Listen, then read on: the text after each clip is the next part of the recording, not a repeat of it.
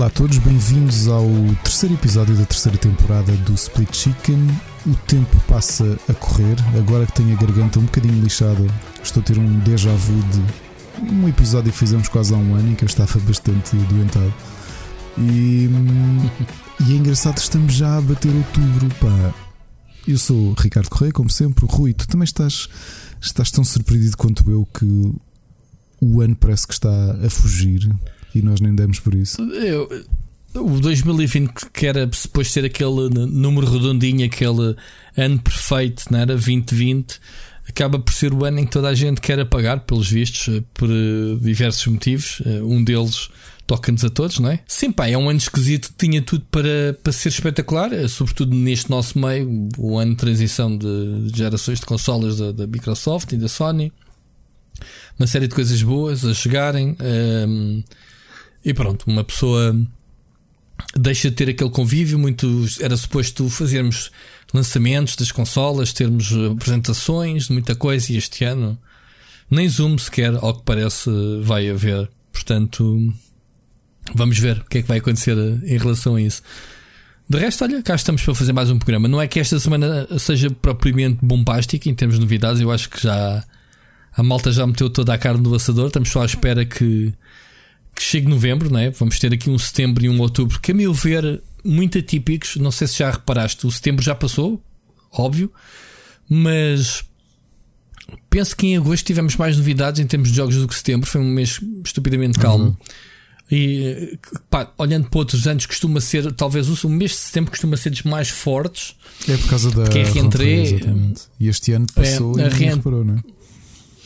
Ninguém reparou. Um, ehm, pronto, outubro começa bem, começa lá até com o novo jogo de Star Wars, da Electronic Arts, os, os habituais FIFAs e afins, e depois a partir daí, obviamente, até ao lançamento das novas consolas a partir do dia 10 de novembro. Mas pronto, vai ser um mês de outubro, talvez, se calhar, talvez, se calhar, se calhar mais uh, movimentado que setembro. Mas vamos ver, vamos ver como é que. Aliás, diria até é que, será. que, que se olharmos bem, e, e, para quem está a fazer agora o, o binge listen do. Isto, e será que existe? Ou tem que registrar o conceito de binge listen? Não sei. Para quem está agora a devorar o Split Chicken e ouvir as nossas recomendações, aquilo mais ou menos que eu vejo em retrospectiva é que me parece que setembro foi muito bom, por exemplo, em termos de televisão. Ou seja, não foi tão bombástico hum. em termos de, de videojogos, não, é? não tiveste assim. Hum, pá, não, a coisa não tem estado mexida, mas na televisão é exatamente o inverso. Não é? Tem saído muita série boa precisamente porque setembro, para quem não sabe, é o início de, de season, não é? Na, especialmente na televisão americana. Uhum. E mesmo nos, nos serviços de streaming estamos a apanhar essa, essa, sim, esse hábito, não é? Sim, eu estou com, estou a cumprir, não é? Uh, nos jogos é aquilo que eu te digo, as, as editoras estão uh, a tentar uh, esticar, esticar para os jogos saírem mais próximos do lançamento das consolas. Pá, sobretudo porque, porque temos uma Xbox, por exemplo, que não tem exclusivos próprios, eh, a partir do momento em que Halo Infinite foi eh, adiado, ou seja, não tem exclusivos como novidade, que é uma oportunidade dos third parties guerrearem por aquele espaço que é, a consola nova, que jogo é que eu vou comprar para acompanhar. Portanto, eu acho que vai ser interessante ver quais vão os jogos, quais vão ser os jogos, se bem que a gente já sabe de antemão que o jogo que vai partir isto tudo vai ser Cyberpunk, curiosamente vai ser no dia uh, penso eu, 17 de novembro, sai logo ali na, na janela entre uhum. a, a, Xbox One. Uh, não fazemos confusão, não vamos fazer confusão aqui, Ricardo. Xbox Series X e a, e a PlayStation 5. Portanto, vai ser certamente o jogo, pelo menos para a grande maioria, para aquele público que gosta, obviamente, de RPGs e dos jogos da CD Projekt, vai ser o jogo vai ser o, o, system seller, não é? vai ser o jogo que toda a gente vai querer jogar na, na, na, nas duas consolas, neste caso, e até no, no PC.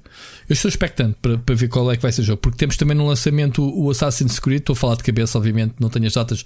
O Assassin's Creed Valhalla vai ser, penso eu, no dia 10 de novembro, que é o dia da, da Xbox, vai ser dos jogos uh, de multigerações, de, de cross-gen, e vai ser na, nova, na nova Xbox, entre outros. Mas pronto, temos tempo para falar sobre esses assuntos. Uh, daqui a um mês e qualquer. Está quase, Ricardo, é. não é? Um mês e, e 40 dias, vá, digamos assim. Aliás, uh, teremos muito já tempo. que é um novembro, vai ser um novembro estranho e agora puxando isto para o mundo real, não que os videojogos não sejam reais, obviamente que são e são uma parte importante da nossa vida, mas há algo importante também nessa semana, se calhar um dos, um dos pontos mais importantes da nossa história moderna, uh, que é precisamente as eleições nos Estados Unidos, não é? Porque são as eleições nos Estados Unidos, nós sabemos como é que são. São as eleições onde toda a gente tem os olhos postos, porque quer queremos, quer não, continua a ser o país que define Sim, muito a muito, batuta há, mundial, não é? Nós seguimos. Vai, vai definir porque há aqui uma coisa que, sobre essas eleições e sobre o Trump que as pessoas já devem saber que é a guerra que ele abriu, a guerra comercial que ele neste momento está. Eu não sei se o Biden uh, está está contra e vai abolir essa, essa treta toda ou se vai manter a política, não sei qual é a posição dele, sinceramente, sobre, sobre, sobre a China, sobre toda esta onda das tecnológicas que, que, estão ligadas supostamente ao governo chinês, que eles julgam que. Eu aqui vou um bocadinho é mais é atrás, Rui, vou aqui um bocadinho mais atrás, que eu nesta fase nem estou preocupado com isso, estou preocupado, mas isso podemos falar um bocadinho mais à frente por causa de uma minissérie que saiu hoje e que eu, entre, eu via toda. Um, hum mas a minha questão com as eleições americanas, não é? e pronto, nós já falámos aqui um bocadinho, já, já trouxemos política aqui para, o, para, a discussão, mas podemos trazer mais uma vez. É, é aquilo que muita gente vê com a, a, a, iminência de uma guerra civil na América, não é? quando tens o presidente americano a dizer que se perder não vai reconhecer o, as eleições e que não vai fazer uma transição pacífica de poder, que é uma coisa que nunca aconteceu na América. E portanto, toda a gente está. E ele pode fazer isso? O que é que entendes por Se ele perde as eleições, ele.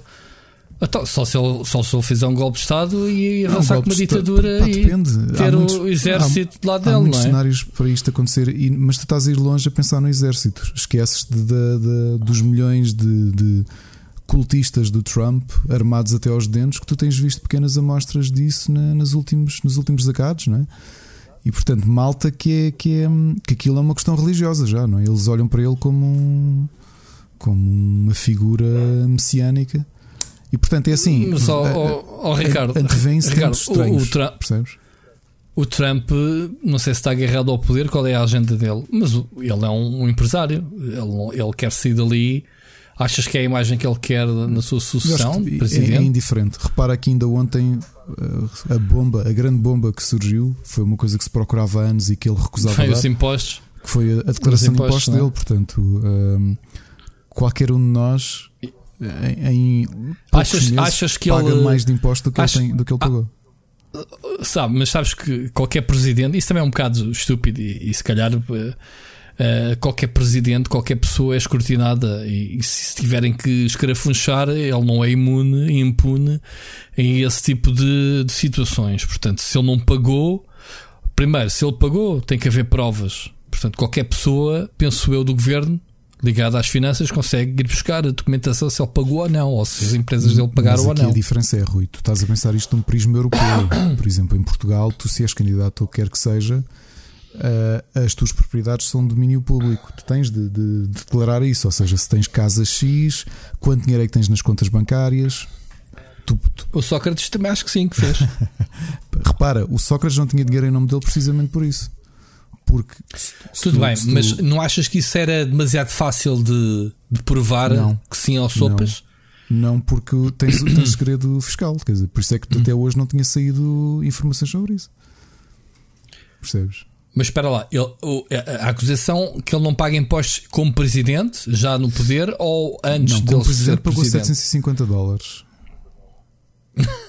Porque ele também deve ganhar um dólar para aí, não é? Por, por mês. Porque sabe-se perfeitamente. Ele não, deve, ele, ele não deve usufruir do ordenado dele. Usufrui sim. Que Ali a questão é que uh, são jogadas com. com porque a declaração de impostos o que, o que demonstra é que ele perde, ao contrário daquilo que ele vende, que é um empresário de sucesso tremendo, que faz imenso dinheiro, ele pagou 750 dólares em 2017 porque ele perde muito, muito dinheiro por mês muito, muito, muito, muito, muito dinheiro. Estás a perceber? Então, mais do que a questão do IRS, é aquilo destruir um bocadinho a imagem que ele vende, porque para ele a imagem é tudo, não é? A credibilidade é zero, a imagem é tudo. Um, e é curioso acompanhar. Mas achas que ele está na, na bancarrota? Uh, pessoalmente? O problema que isto, que isto demonstra, que já sabia, e é curioso depois. Uh, se, se, se vires o, o, a série que eu digo, a minissérie, o, o Comey Rule, apesar disso já ter sido notícia por causa da investigação que houve com, com a ligação à Rússia, era o fato de, de ele dever muito dinheiro e estar relativamente próximo o tempo de o entregar. Estamos a falar, acho que pelos, pelos cálculos, 400 ou 500 milhões de dólares que ele deve, especialmente a banqueiros russos, e que está muito próximo de, de ter de pagar de volta, percebes? Uh, portanto, okay. coisa... E achas que ele quer ir, a, quer ir aos cofres nacionais? Não, isso buscar... não pode. Não, isso não pode. Mas oh, oh, ah, não, é, a ver. não funciona assim. Isto. Está bem, mas normalmente impacto, uma pessoa quando está agarrada ao poder. Mas não é uma questão de agarrada é, é aquele... ao poder. Ali é uma questão, acredito eu, de há muito que um presidente consegue uh, movimentar sem obrigatoriamente ter de ir aos cofres do Estado. Portanto, há o posicionamento que ele tem. Repara, acabar com sanções a, a empresários russos uh, só por si era o suficiente para, para pagar essa dívida, percebes? Portanto, há ali uma série de coisas que, que tu podes fazer e que se calhar já pagam as dívidas que, que, que ele tem. Que é essa investigação que o FBI estava a fazer e está a fazer, e por isso é que ele teve o, o impeachment process uh, sobre ele. A coisa é muito complicada. A minha questão aqui não é de estar a descortinar, obviamente que é, que é mais do que sabido que eu, que eu não posso com o Trump, não é? Uh, não é uma questão de ser anti-republicano de todo. Uh, é olhar para ele e ver que, que, que, ele é um perigo, não é? É uma pessoa completamente inapta, não tem qualquer compreensão. Pá, é, é, é, estranho ver uma pessoa com notória tão falta de cultura ser presidente da América, não é? Uh, claro. Mas aqui o meu problema é mesmo olhar para eles e perceber o quão perigoso pode ser estas eleições, porque tudo o que eu tenho lido de comentários políticos não há um cenário potencialmente positivo. Que é, imagina, o, Biden ganha por muito, ele declara que aquilo é, é, é, fake, não é? Que ele já anda a dizer isso agora. Como, como as sondagens não estão a correr nada bem e ele está a ter muitos senadores republicanos a apoiar o Biden, a saltar a, a saltar a barreira e a dizer: não, não, não, esqueçam, tipo, Trump é mau demais, vamos apoiar o outro, o outro tipo. Um, o cenário é sempre mau. E realmente aquilo que a gente questiona, porque nunca aconteceu, é o que acontece se um presidente não quiser sair da Casa Branca? Literalmente é isso que está toda a gente a perguntar: tipo, o que é que se faz? Estás a perceber? Pá, é estranho. E, portanto... Mas porque não há, não há regras, não há ninguém que eu vá lá buscar? tipo, man, perdeste, perdeste as eleições, a tua casa já não é essa, sai, não é um despejo simples. Não é um despejo simples. E ainda por cima tiveste há uma tá semana, bem. morreu morreu uma uma das, das juízas do, do, Supremo Tribunal, não é? E ele está a fazer tudo para conseguir uh, colocar lá alguém próximo dele rapidamente, porque um dos segredos das eleições é ele tentar puxar aquilo para o Supremo Tribunal, que, como sabes, é o tribunal que está acima de tudo na América, e como ele neste momento já tem maioria de conservadores, no, de juízes conservadores, estava, está a 6 a 3. 6 a 3. 5 a 3. E se ele conseguir eleger alguém agora, fica 6 a 2. Portanto, o Supremo Tribunal consegue declarar que as eleições foram mal feitas e dar a presidência a outra pessoa. Portanto, quando a malta pensa que aquilo é um país altamente democrático, basta analisares um bocadinho. Olha, um bom programa para ver esta análise é que nós falamos muito do nosso sistema democrático em Portugal e, eu, e olhando para ele, ele até é bastante simples, percebes? Ou seja, votas, por exemplo, ao presidente, vota quem tem a maioria ganha, estás a perceber? Tão simples quanto isso. Nas eleições a mesma coisa, uhum. ou seja, tu votas por método onde tens o número de deputados assignados à tua região e o partido que receber proporcionalmente X votos vai elegendo deputados. Está feito. A América é muito mais complicada do que isso. E portanto, quando de repente tudo o que é constitucionalistas e juristas começam a olhar, espera, o que acontece se um presidente não quiser sair? Porque é daquelas coisas que tu não pensas, estás a perceber? Porque nunca aconteceu. É, é estranho, não é? Ele é o Commander in Chief, quem é que pode desautorizá-lo? Ele manda nas Forças Armadas. Estás a perceber? Certo? Quem é que vai lá pegar nele literalmente e tirá-lo de lá? Mas espera lá, espera lá uma coisa. Ele manda enquanto está uh, com o cargo em questão. A partir do momento em que deixa o cargo, ele deixa também Sim, de mandar. Mas a dúvida aqui é que o processo como eles têm, há um reconhecimento entre a pessoa que perde e a pessoa que ganha. Estás a perceber? Por exemplo, nunca aconteceu, se bem me lembro, um presidente não ser reeleito. Mas, por exemplo, a Hillary, quando perdeu as eleições, há, há esse. Há esse esse apelo tácito que existe entre candidatos, que é o, o perdedor liga ao vencedor e diz eu não vou ser presidente, concedo, concedo as eleições, que é aceito que tu ganhaste. Ele próprio já disse que não vai fazer isso, mesmo que perca. E o que toda a gente pergunta tá é bem, como é que tu é, fazes? Isso, Porque imagina, chega a dia 20 e ele diz, isso, dia 12 de janeiro, que acho que é o dia da tomada de posse, e ele diz: Não, não, não. Mas isso, eu, eu sou presidente da mesma. Mas isso, mas isso é um formalismo de cordial. Ele não precisa de fazer isso, mal perder não faz. É um formalismo, uhum. Mas é uma questão prática. O que é que faz um presidente que não quer sair de lá? Tu não, tu tá não... bem, olha, vamos estar cá para ouvir e ver. Vamos ver, olha que eu antevejo. Eu, eu espero que as melhores eh, que o que cause mediatismo em novembro seja a Xbox uh, Series X e a PlayStation 5. Ok? É isso que eu antevejo. é isso que eu desejo que aconteça. E pronto, este foi o meu, meu momento de um, um, pessimismo, Talvez pessimismo para ser, político. Vamos ver, vamos ver, oh, oh, Ricardo, vamos ver o que é que isso vai acontecer. Oh, Rui, aquela, e já agora passando a um, um, tema que nós aqui falamos, isto já começando o nosso programa, uh, um tema aqui curioso, fazendo o, o, a ligação com o Xbox Series X. Tu lembras que nós há uns meses valentes, quando se percebeu que a Xbox Series X ia ter este nome oficialmente. Tu lembras que nós dissemos que não queríamos ser funcionários um da Vorten ou da Fnac ou de outra, de outra loja qualquer?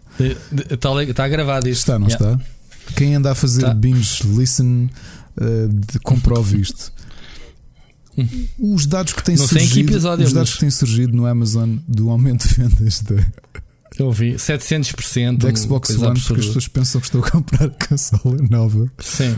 E neste momento está a malta da Nintendo então, a chorar a pensar porquê é que isto não aconteceu quando nós lançámos o Wii U?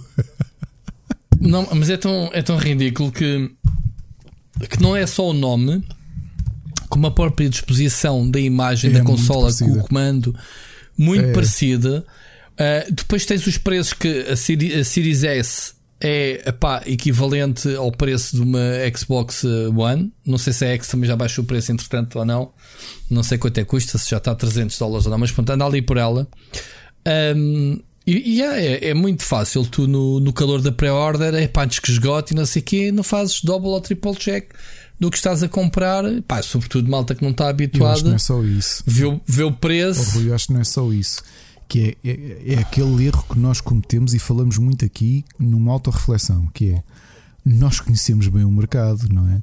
Agora tu pensa que és um teenager ou uma coisa qualquer e dizes à tua família: pá, olha, o que eu queria para, olha, o que eu queria para o Thanksgiving era uma Xbox Series X.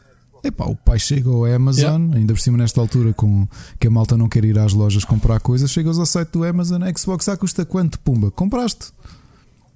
Compraste. E olha que isso. E digo sim, vai acontecer muito isso... na Vorten, mas garantidamente que isso vai acontecer. Ah, uma filha que era uma Xbox. Isso... Uh... Mas isso via-se via a milhas que ia acontecer o erro do nome. O que aconteceu com a Wii, com um... o Wii U? Eu disse que eu presenciei isso. Eu estava numa Vorten e vi uma senhora assim. Sei. Ah, uma senhora dizer assim para o marido: Ah, é, este, este é o acessório novo de lá da consola que nós temos. Agora é, um, é uma yeah. tablet. E eu, não, não, isso é uma consola diferente. Yeah. Então, mas nós já temos esta. E eu, a vossa tem um, tem um ecrã? Sei. Não, tu não tem. Pois. Um, eu não sei se é isto, na prática é isso que vai acontecer. Das pessoas, as pessoas vão olhar para o mesmo nome e não vão passar cartão.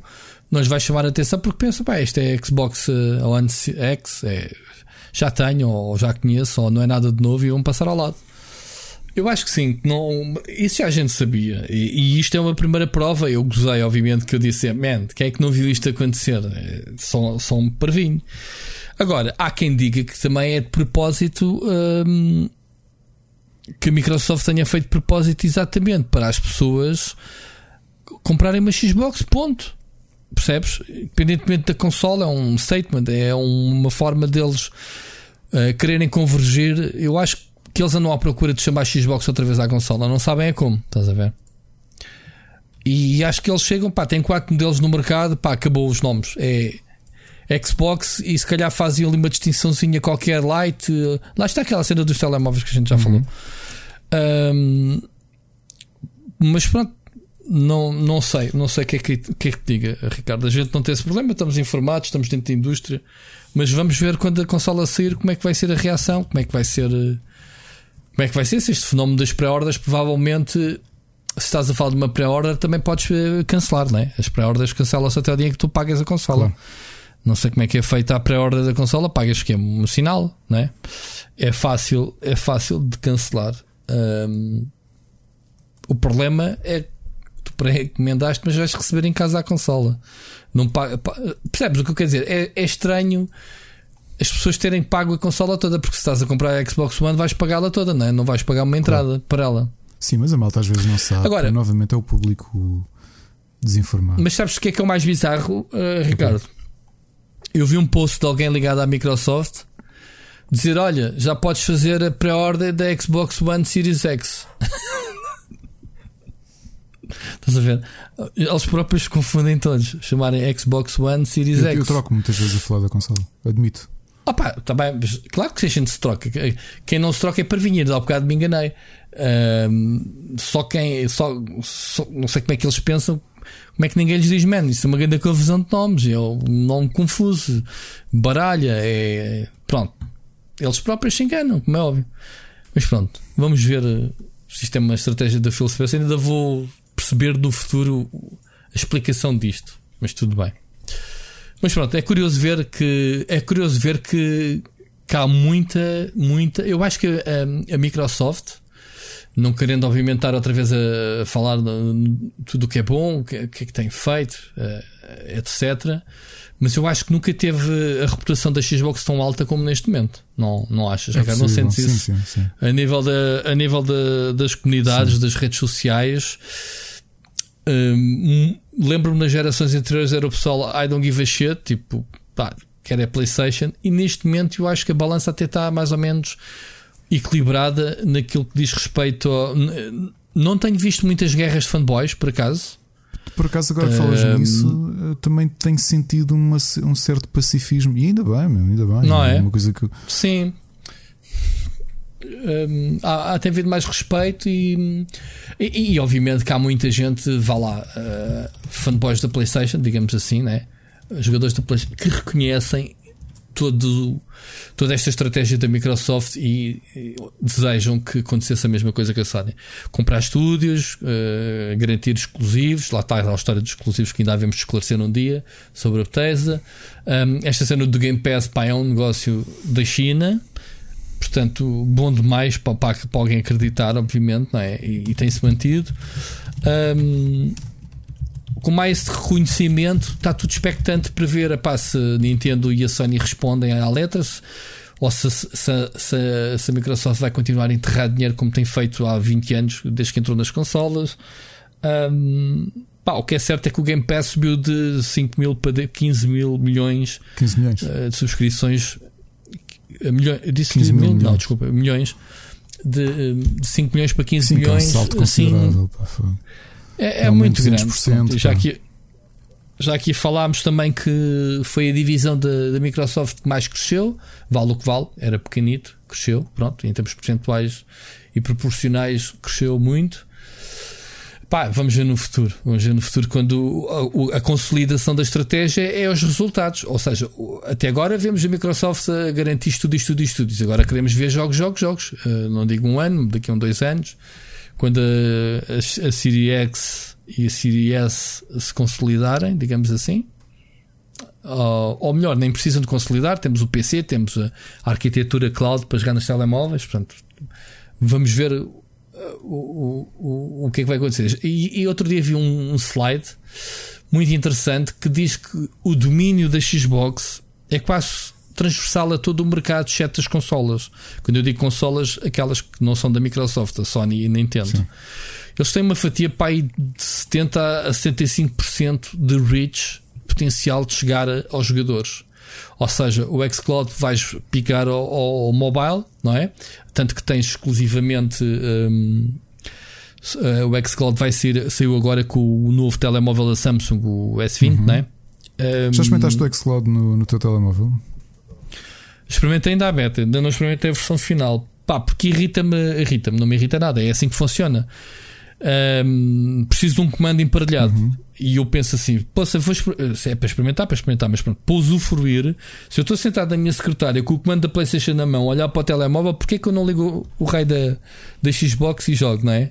é aquela, aquela cena. Ah, é para jogar na rua, Cloud, ok, na rua tenho lag, não tenho uma, uma, ligação, tenho uma ligação 4G e não, tenho, não ando com um comando de Xbox no bolso ou de PlayStation 4 no bolso para emparelhar por Bluetooth. Percebes? É um serviço que nos telemóveis para mim faz-me confusão. Talvez num tablet, na sala, sossegadito, não sei o quê, que se calhar acho que é o que tu fazes, não é? Um, o, o, serviço em, em, si no telemóvel não funciona para mim. Eu não jogo telemóvel sequer, portanto não é por não é por ser uh, admiro a arquitetura, já aqui falámos, uh, pá, a forma como ele te vai buscar os saves, nem sequer tens o jogo instalado, vai-te buscar a continuação de onde é que estavas. Acho isso tudo espetacular. Na prática, não sei. Tu experimentaste entretanto? Experimentei, experimentei um. Estive a jogar e foi exatamente isso. Ou seja, peguei no. Acho que foi no Minecraft Dungeons e prossegui uhum. exatamente o sítio em que estava e achei brutal. Brutal mesmo. Isso, isso, é uma cena tecnológica do caraças. E se calhar podemos falar também. Aliás, tu puxaste isso para aqui, mas eu tinha aqui outro tema da Xbox que saiu esta semana. Já pai, muita gente sortuda um, a jogar Xbox. Ou seja, os grandes sites americanos, os GameSpots, o IGN, uhum. uh, Digital Foundry, essa malta toda, já tem a consola. Ok? Ok. E então, um, ehm, sob embargo, a única coisa, eles andam fazendo divisões, a testar alguns, alguns sistemas, só puderam experimentar uh, uh, jogos da geração atual. Não sei se eles já têm alguns jogos eventualmente next gen ou não da, da consola. Uh, da Microsoft não devem ter certeza, portanto, de alguma editora que já lhes tenha é enviado. Halo novo. no Halo novo. um, e, pá, e eles estão maravilhados com a velocidade da consola em termos de disco rígido. Pá, diz que os loadings, uh, feitas comparações diretas entre a Xbox um, One X, que é a consola mais poderosa da, da geração atual, e a Series X a diferença nos loadings é uma coisa estúpida. Ou seja, eles deram um exemplo, por exemplo, o Destiny 2, que é, um, que é um jogo que eu estou a jogar no PC e é uma seca, tens que viajar, é pá, um minuto e tal de loading cada, cada vez que viajas. O mesmo na Xbox One X, na nova é pá, 30 segundos, portanto, logo aí 50% do, do tempo de loading direto de, nesse sentido. Pá, e há outros testes que eles fizeram com outros jogos um, que vão desde os dos 70% aos 80% mais rápidos. E, e, o que é impressionante é que eles dizem: pá, estamos a falar de jogos de geração atual, de, atual, não sei quando é que podemos começar a dizer a geração anterior, é cedo, mas, mas tu percebes. Um, dizem que os jogos nem sequer foram desenhados para tirar partido da arquitetura da consola. Portanto, é, é a força bruta da consola estás a ver, do hardware da consola, o SSD, o processador, etc., a bombarem uh, e a tornarem todos os carregamentos mais rápidos. Portanto, não vais ter gráficos melhores ou o que é que seja, estamos a falar de performance em termos de carregamento, neste caso. Foram buscar jogos eh, retrocompatíveis uh, da Xbox uh, 360, mesmo carregados através de discos. Olha, o nosso, o nosso amigo, o, o, o José Antunes, sabes? O, o Geoffrey Kelly, como é que é? uh, também andou a mandar piadas no, no Twitter a dizer que foi buscar discos mesmo, versões em disco, uh, e mesmo esses estavam mais rápidos. Sei lá, o Gears of War original e mais. E mais outro jogo, o Call of Duty uh, Modern Warfare 2, lançados na Xbox 360, diz que os loadings muito mais rápidos. Portanto, confirma-se. Outra coisa que eles também estão maravilhados é que o. Como é que se chama aquela tecnologia de poder saltitar entre. Poder saltitar entre jogos? Como é que se chama-se o. Quick Resume? Uhum. Uh, diz que trocas de jogos estão frisados no sítio onde estavas, como tu fazes alt tab no Windows, a mudar entre os apps. Com essa fluidez, estou curioso a experimentar por isso. Pá, imagina estás, tens não sei quantos jogos que aquilo aguenta, obviamente deve ter alguma limitação, mas tens 5 jogos que estás a jogá-los, fazes alt tab e vais alternando. Tu no PC não fazes isso com jogos de certeza. Hum, um, porque tens que carregar os jogos ali, estão na, na memória flash, pronto. Uh, toda a arquitetura da, da consola está está focada no, nisto, nesta tecnologia do Quick Resume que funciona, lá está, com os jogos antigos. Portanto, tudo, tudo funciona. O pessoal diz que pá, foi a comparação que eu vi que eu achei tipo, pá, sei, será que é exagerada? Não. Ele a dizer, man, eu parecia que estava no Windows a fazer alt tab às aplicações, a trocar de jogos na Xbox. O que por si só é uma comparação do caraças. Estava agora aqui com, com, com o documento à frente do, do GameBiz a falar disto também. Ele está a dizer que, que reduziu. Eu cá estava a dizer mal, estava a dizer 1 minuto para 30 segundos do Destiny 2. Ele estava a dizer que 1 minuto e 52 que demora na Xbox One X demorou 43 segundos na nova. Portanto, aqui temos um benefício de 1 minuto, ou seja, de 2 minutos a quase, passou para menos que 1 minuto. Um, o Red Dead Redemption 2 um, diminuiu o tempo de carregamento de 1 minuto e 35 segundos para 52 segundos. Portanto, aqui ganhou quase 40 uhum. segundos. O Sea of Thieves de 1 minuto e 21 para 20 segundos. Mas aqui já acho que há a matriarice da já a arquitetura e a otimização do jogo, claro. né? da, da, da Rare. Mas pronto, de, de 1 minuto e 21 segundos, ou seja, mais um minuto que tirou do loading. É, é muito substancial, quer dizer, é uma coisa muito. Uma diferença não é de segundos, pá, é, estamos a falar de minutos de diferença de jogos mais seca, mano. Às vezes irritam-me para caraças. Uh, pronto, supostamente os jogos preparados para esta consola aboliram os loadings. Portanto, estamos a falar aqui de loadings de jogos que não estão preparados, que não foram desenhados para isso. Uh, que reduziu bastante. Na próxima geração, os jogos verdadeiramente next gen, supostamente uh, acabou-se os loadings. Pronto. Isso daí eu aposto para ver, pago para ver, aliás. Uh, penso que seja um, obviamente, um, uma das funcionalidades que a mim mais atrai, obviamente, na, na próxima geração. Porque andamos a falar desde, desde sempre disto, pá, os produtores, ah, a consola mais rápida, a consola mais potente, e a gente também mete lá jogos que puxam mais pela máquina. Portanto, nunca verdadeiramente notas a diferença, não é? Porque os jogos, o software vai arrebentando com as máquinas. Vamos ver quanto tempo é que estas máquinas duram até o software arrebentar com elas, mas pronto, estou expectante. Há aqui um contra um problema eh, não tão interessante que aquilo que já falámos, que é Uh, o, o, tal 1 terabyte de storage na prática resume-se a 800 GB, portanto, como todos os discos, uh, há, certos, há uma certa quantidade que vai, vai, vai com os porcos, né? portanto, estamos a falar aqui de, de uma perda de 200 GB daquilo que é suposto ser, ter a consola e aquilo que realmente a consola tem. Ok, uh, diz que quase 200 GB são para o sistema operativo. pronto, não tens para ti, está a ser ocupado pela consola. Uh, e obviamente que depois queres comprar mais, uh, mais um cartão, o tal cartão, não sei se já aqui falámos a semana passada, pagas 220 dólares por uma expansão de 1 tera. Ok? Que também não é quase nada e é vai da caro. Portanto, é quase o preço de uma Xbox Series S. Claro. Né? Portanto, comprar só uma expansão externa. Vamos outra vez, se não aparecer ninguém com, com soluções mais baratas compatíveis, vamos entrar outra vez naquele problema que tivemos na Vita que eram os cartões licenciados, aqueles cartões da Sony, estupidamente caros, 50, 60 euros na altura para, um, para, para poderes instalar lá jogos. Dizer, o, o, que assusta mais é que a Series S nem sequer tem, tem, tem drive, portanto, todos os jogos são digitais e, e vai obrigar, obviamente, a alguma ginástica, digamos assim. Há aqui, há aqui quem defenda que os jogos vão estar otimizados, que vão ocupar muito menos espaço. Um exemplo disso é o Destiny 2, que eles vão, na próxima expansão, vão cortar, ok, conteúdo, sim, mas vão reduzir muito, muito o espaço, o espaço que ocupa o jogo. Já, já aqueles jogos que se vão acumulando durante os anos, há aquela necessidade de, de fazer uma limpeza, digamos assim. Vamos ver, Ricardo. Não sei se queres acrescentar alguma coisa a este assunto da, da, da Xbox ou da Next Gen, mas o pessoal está entusiasmado, pelo menos estes, estes sortudos, não é? Já, tem, já tens a consola, Ricardo? Uh, Se calhar já, já tens tenho a Xbox aqui. One. Ah, essa. Olha, também não tenho. Se calhar comprar essa. Não tens X. não tenho X. Não tenho X, por acaso nunca toquei numa Xbox One X, nem numa Xbox One S. Mas tenho uma Xbox One. Eu também tenho. Aquele tijolo gigante. O tijolo gigante que, ao que parece, a PlayStation 5 vai ser maior. Portanto, vai ser a maior consola do mercado, não é?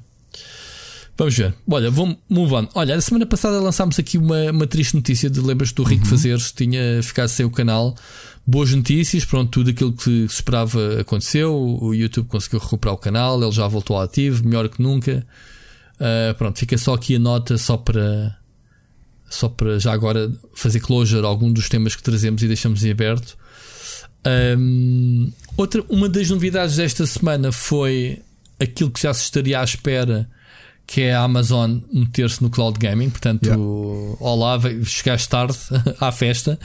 Aliás, têm chegado uh, tarde é... no, no, Amazon Gaming, têm chegado tarde em praticamente tudo, não é? Parece que eles estão a correr atrás do prejuízo e também não conseguiram argumentos acho... para, para, para nada ainda. Eu, eu acho que o, que o nosso amigo, uh, o Bezos, o patrão daquela cena toda, apesar de todo o dinheiro, uh, ainda não está a olhar para o negócio do gaming como se calhar ele deveria ser visto. Ok? Lá terá algum budget para criar um estúdio. Tem um MMO com muita giro, o New World. Uhum. Não sei se tu já tiveste a oportunidade de o jogar. Epá, eu joguei a. Ele na altura recebeu-se bem de, de malta a dirigir aquilo, não é? Foi buscar o Colin Johansson da Arena Net Sim, e epá, tudo isso para dirigir. Ou investe, ou investe ou não investes. Pronto, não é MMO, preciso buscar pessoas que saibam. O jogo está interessante, vai ser para o ano. Um, outro, o, o segundo jogo deles, aquele das arenas, acho que foi mal recebido, voltou para o estirador, porque eles podem, lá está. Opa, mas quando se fala que tem a plataforma uh, de jogos, não é, de streaming, que é a Twitch, na sua alçada, eles têm que trabalhar mais em prol desse, desse serviço. Eles têm tudo. Até porque, lá está, o serviço cloud gaming chama-se Luna. Uh, já estava, já se falava disto há muito tempo, até acho que tinha outro nome qualquer na altura que foi anunciado. Não sei porque é que eles chegaram tão tarde em termos de mediatismo, quando, quando se eu falar, se calhar chegaram a, a, horas, quer dizer, agora é que é o tempo de, de cloud gaming rebentar. O, o da, da, da Xbox uh, foi lançado agora.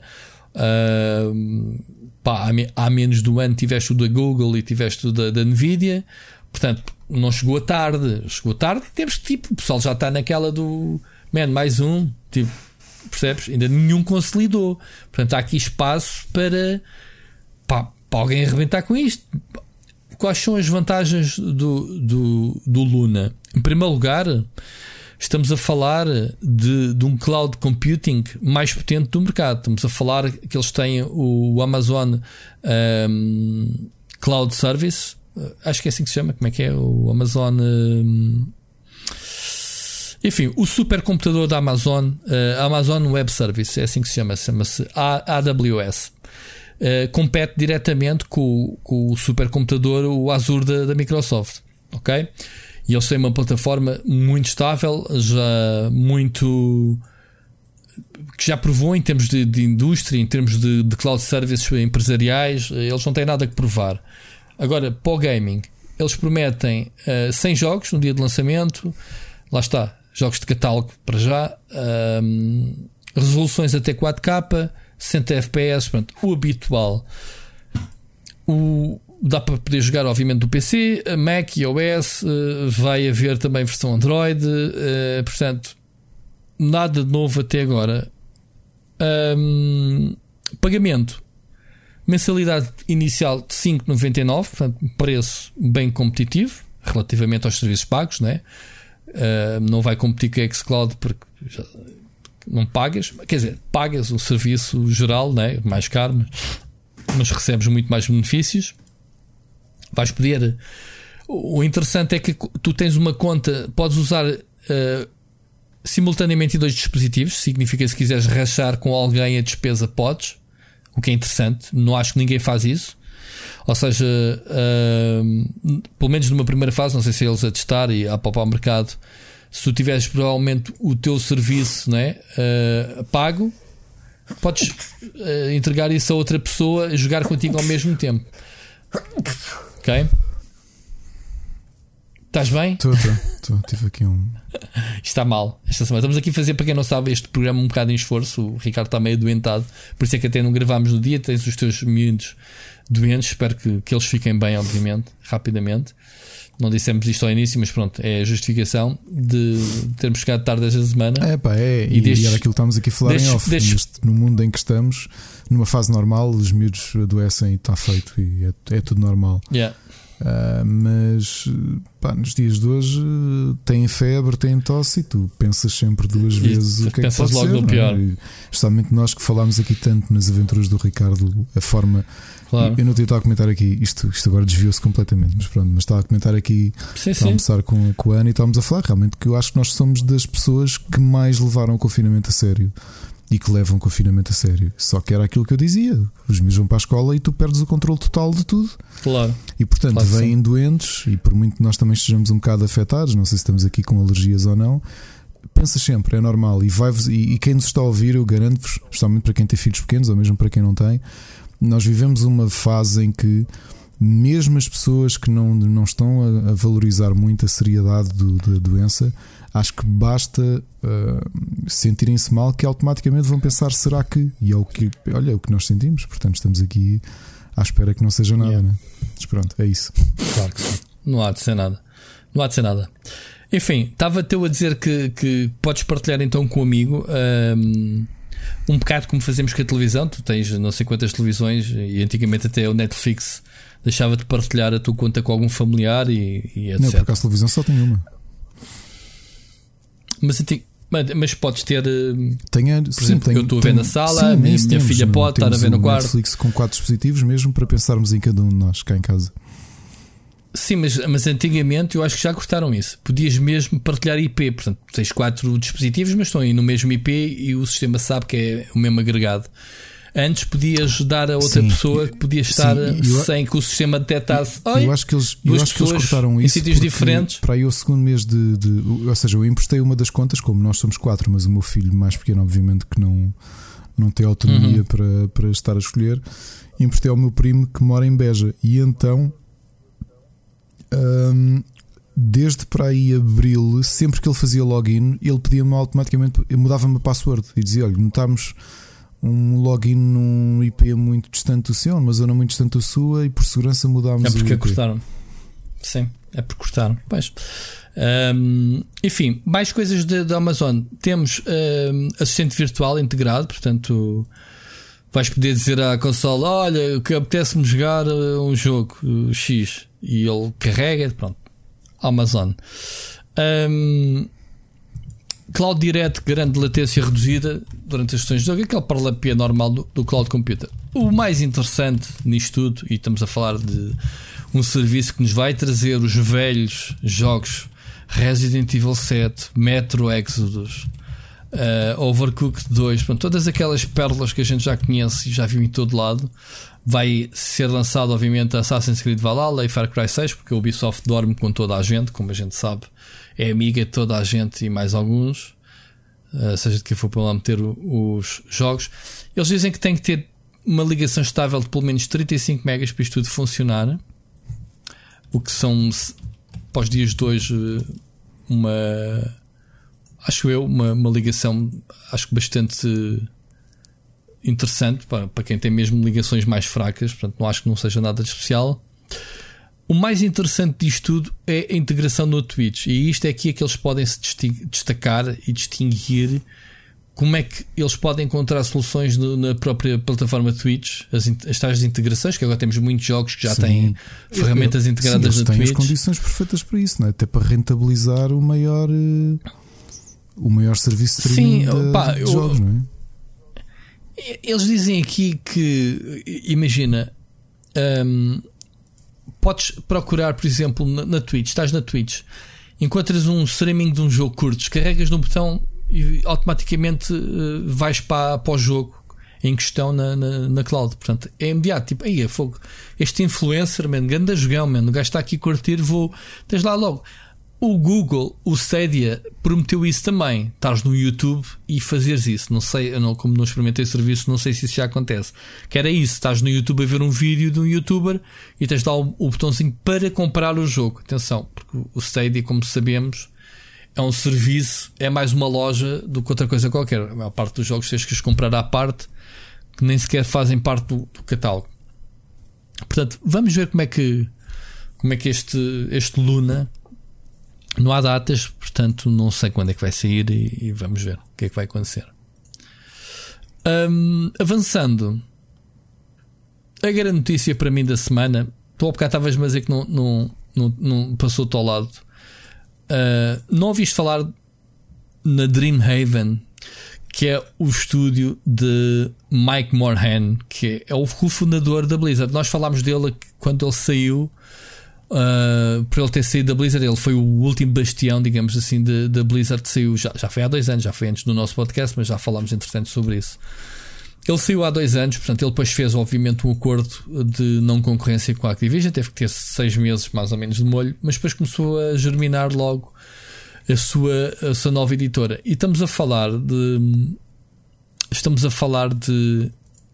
Ele, ele não está a abrir um estúdio, um estúdio indie, como toda a gente faz. Ele está a pensar já em grande. Uma casa-mãe, ok? Que se chama-se Dreamhaven, e já anunciou dois estúdios como parte do seu portfólio. Esse estúdio chama-se Secret Door e a outra é Moonshot, que estão a ser liderados por uh, montes de pessoal. O estúdio para já situa-se em Irvine, que é ali vizinho da Blizzard logo. Eles moram, obviamente, um, ali na área de Los Angeles, uh, em Irvine. E ele foi buscar uma série, foi buscar o produtor executivo do Hearthstone, foi buscar o diretor de StarCraft 2, uh, eh, o diretor criativo do Hearthstone, o diretor de arte do World of Warcraft, de, dos Trading Card Games. Um, epá, fui buscar uma data de malta que entretanto foi saindo, ok? Uh, foi saindo. Por exemplo, o, um dos estúdios é liderado pelo produtor executivo do Hearthstone, um, também o diretor do jogo, o Eric Dodds, é uma pessoa conhecida. Enfim, há aqui uma série de personalidades que foram saindo. Nós sabemos que ao longo dos anos há montes e montes de estúdios de pessoal que saiu da Blizzard, não é? uh, sei lá, o Torchlight, o, pá, há diversos, diversos uh, títulos uh, conhecidos e estúdios que, que, se conseguiram consagrar. Eles não têm nada para mostrar, portanto, eles têm 27 pessoas. eles dizem que não estão interessados em, em correr para, para financiamentos. A principal preocupação deles, obviamente, é manter os IPs, não querem cometer o mesmo erro que cometeram com, com, a, com toda esta história da Activision. Um, e eles pretendem que Dreamhaven seja, obviamente, um, ser um bastião, digamos assim, de, de, produtores, de pessoas talentosas, que era aquilo que a Blizzard era no seu início de história. Eu fiz a comparação. Será que isto é Blizzard 2.0? É uma nova vida para, para este senhor ligado à indústria? O que é que tu, que é que tu dizes? O Blizzard 2.0, não sei, porque Tu tens tido tantos exemplos de malta histórica de, de, de empresas importantes que têm seguido o seu caminho pá, e têm feito coisas giras, mas uma Blizzard 2.0 não acredito, sinceramente. Uh... Estamos a falar, estamos a falar de, de core. Não estamos a falar de um programadorzinho que saiu da Blizzard, estamos a falar de um gajo que simplesmente estabeleceu a visão inicial da Blizzard, inicial durante 20 anos. Atenção. 20 anos pelo menos. Um, é um dos cofundadores, é um dos gajos que construiu os oito pilares da Blizzard, ok? Não estamos a falar de um gajo qualquer, é um gajo que tem conhecimento, tem obviamente connections uh, e know-how, obviamente, e depois muniu-se de um grupo de pessoas que estiveram com ele na Blizzard. Portanto, estamos a falar de uma família que mudou de casa, basicamente, né? Somos os mesmos, saímos de uma casa para outra. E a indústria está com bons exemplos disso. Lembras-te da malta da Infinity eh, Ward que, que veio de 2015, Infinity Ward, e agora tem a, a Respawn Entertainment, o Jason West e o Vince Zampella. Portanto, provou-se que eles dois eram as forças motrizes, os pilares, digamos assim, dos três estúdios por onde eles passaram, tiveram muito sucesso nos jogos que fizeram e qualidade, obviamente. Portanto, estás cético que possa ser? Ou, ou ainda é cedo? Se é calhar cedo, também não ouvimos nada. Fazer, né? é, é como o Stevie Wonder dizia, não é? Vamos ver. vamos ver.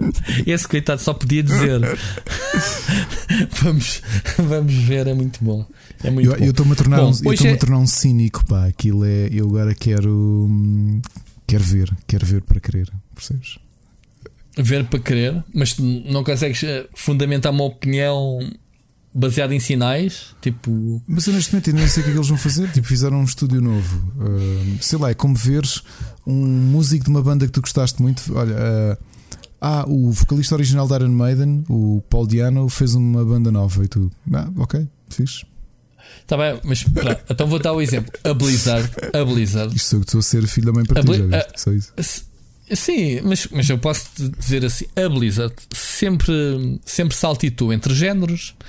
Disse assim: Sim. vamos fazer um RTS, nunca tínhamos feito. Fizeram Warcraft, Sim. Pumba. Vamos fazer um rebentou. puzzle platformer com o Lost Vikings, Pumba, grande jogo.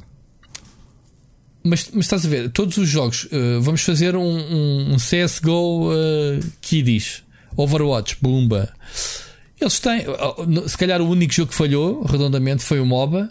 No, ou seja, eles criaram realmente um jogo com os valores de produção à Blizzard MOBA que não pegou porque pá, tinham outros dois colossos, o Dota 2 e o League of Legends, pá, que era impossível de combater, claro. mesmo para a Blizzard. Agora, hum, todos os géneros que eles se propuseram fazer, pá, deixaram o seu cunho, a meu ver. MMOs, Vamos fazer World of Warcraft, Sim, pá, até hoje. Trading Card Games, mesmo em digital, não é? Eles o Hearthstone, pronto, claro. nem sequer Magic the Gathering. Se, se calhar se Magic the Gathering arrebentou mais recentemente foi sim, graças sim, ao sim, Hearthstone. Em digital, sim. E, e muitos. Eles tentaram, tentaram, digital, tentaram, tentaram e só seguindo o caminho. Porque é engraçado, porque neste momento o único jogo que vejo fazer mínima frente ao Hearthstone é o Legends of Runeterra do da ah, Riot. porque também tem por trás o, League of Legends, Exato. não é? Mas, mas não deve. Não vi ah. os números, mas no Hearthstone é Hearthstone. Pá, porque chegaram já agora só na altura ideal ao mercado. Nisso, a semana passada já, já tinha aqui há muito tempo com, uh, pedidos, uh, contas de press para, para poder jogar Magic the Gathering Arena.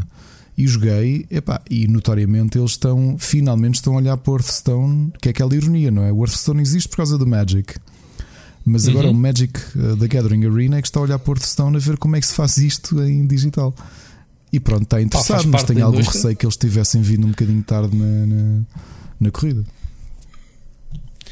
Mas Magic é Magic, né? Magic é uma Magic, comunidade claro muito grande, né? Uh, eu acho que a solução não poderia passar de uma integração do físico para o digital. Não, não, sei se é isso que eles estão a fazer.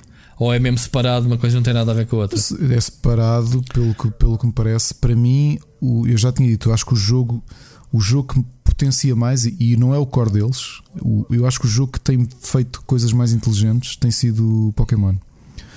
Que é, tu Sim, não consegues um, competir, ou seja, não é não consegues, o core deles não é o jogo digital mas dentro de cada saqueta vem um código para tu sacares uma saqueta no, no próprio jogo.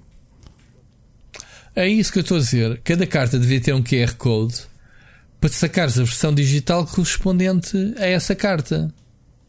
Estás uhum. a perceber? E tu ias fazendo a tua coleção digital no mesmo ritmo do físico, ou seja, hum, não encontras pessoal para jogar, até porque estamos em tempos de Covid, mas pelo menos podias continuar a jogar e a fazeres o colecionismo físico e poder jogar com o pessoal online. Isto é uma ideia, não sei se calhar até já fazem isso, não sei. Estás a ver? É a visão que eu vejo para a cena. Não sei se é prático, Ricardo, se não, mas podia ser uma solução. Era expandir um bocadinho os horizontes do, do, do físico para o digital. Enfim, eu não percebo nada de colecionismo de cartas, mas tudo já bem. aqui este também. Já agora, por curiosidade, falamos em colecionismo de cartas. Este hum. ano chegou um, a segunda tentativa de uma série de, de, de, mergulhar nos trading card games, desta vez com sucesso no Japão. Está a ser uma loucura. Que é a Digimon Trading Card Game saiu em março, portanto, em plena pandemia, e foi uma loucura pelo que eu tenho visto a nível de, de adesão do público e campeonatos online, obviamente e vai sair uhum. no Ocidente em janeiro. Ok? Para quem está interessado em experimentar, pelo que tenho lido reviews do jogo, acho que mecanicamente está interessante. Está ali entre um Pokémon com algumas, algumas mecânicas de outro trading card game conhecido, que é o Vanguard, e portanto uhum. estejam atentos. Devemos trazer aqui o review uh, aos primeiros baralhos, de certeza. Tens que fazer review, claro. Olha, vamos ouvir a primeira mensagem do ouvinte. Hoje temos duas mensagens. Vamos ouvir do Nuno Freitas, mais conhecido aí nas maltas do YouTube como Wolf. Wolf? Olá, então, estás bom? Grande Rui, grande Ricardo. daqui fala o Wolf do passado. Vim dar aqui um saltinho ao futuro só para esclarecer aqui uma coisa. Eu já vou no décimo episódio da temporada 2. Portanto, calma aí que eu estou aí a chegar. Entretanto, venho dando um, um, um saltinho aqui ao futuro para ver os novos para ouvir os novos episódios e depois voltar. Há aqui uma coisa que eu tenho notado, agora que vim aqui ao futuro, que é vocês estão fartos de falar no Twitter, mas vejo pouca interação. Vocês têm que postar lá mais coisas. Depois, para mandar esta mensagem, tive que recorrer à tecnologia, eh, pá, não sei, assim um bocado esquisita. Tive, tive, que, tive que andar aqui a, a inventar e a descobrir como é que isto funcionava com tecnologia alienígena, que era isso que eu queria dizer. Mas uh, porquê? Porque mesmo com o Anchor, instalei o Anchor de propósito para ver se conseguia mandar a mensagem, porque eu vejo no Spotify, porque eu ouço no Spotify. É que eu estou a ouvir-vos, mas a visualizar aquilo que vocês estão a dizer, daí a confusão. Uh, pá, eu não consigo, não consigo sequer encontrar-vos no Anchor. Não sei se é por eu estar no passado, uh, mas pronto, resta-me desejar-vos uh, as maiores felicidades para o podcast, muito sucesso eh, porque é o melhor podcast de, do mundo de videojogos e quiçá de Portugal, ok? Eu dou a minha opinião, cada um tem a sua. Isto é como aos cus, quem, quem quer dá, quem não quer guarda. Bem, uh, um abraço a todos, a todos, aos dois e, e ao auditório e uh, a gente encontra-se num futuro próximo. Abraço! Este Wolf é muito divertido. Wolf, um... antes de mais, obrigado. Queria-te só avisar, um, queria-te só primeiro dizer: aproveita o passado, aproveita poder estar ao pé de pessoas, não teres medo de adoecer, poderes ir num restaurante descansado, a um concerto. Um, e, e, o que é que eu te posso dizer? O podcast não vai melhorar, apesar de estares neste momento que é o melhor podcast do mundo e talvez de Portugal. Uh, e ainda estás no passado o próximo ano de, de, podcast não vai melhorar. Isto não vai ser. Não, a qualidade vai ser a mesma ou se lhe pior.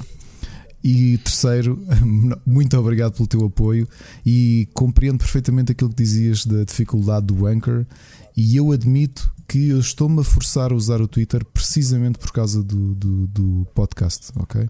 Portanto, fica aqui a minha promessa de tentar dedicar um bocadinho mais tempo uh, para alimentar o nosso, nosso Twitter.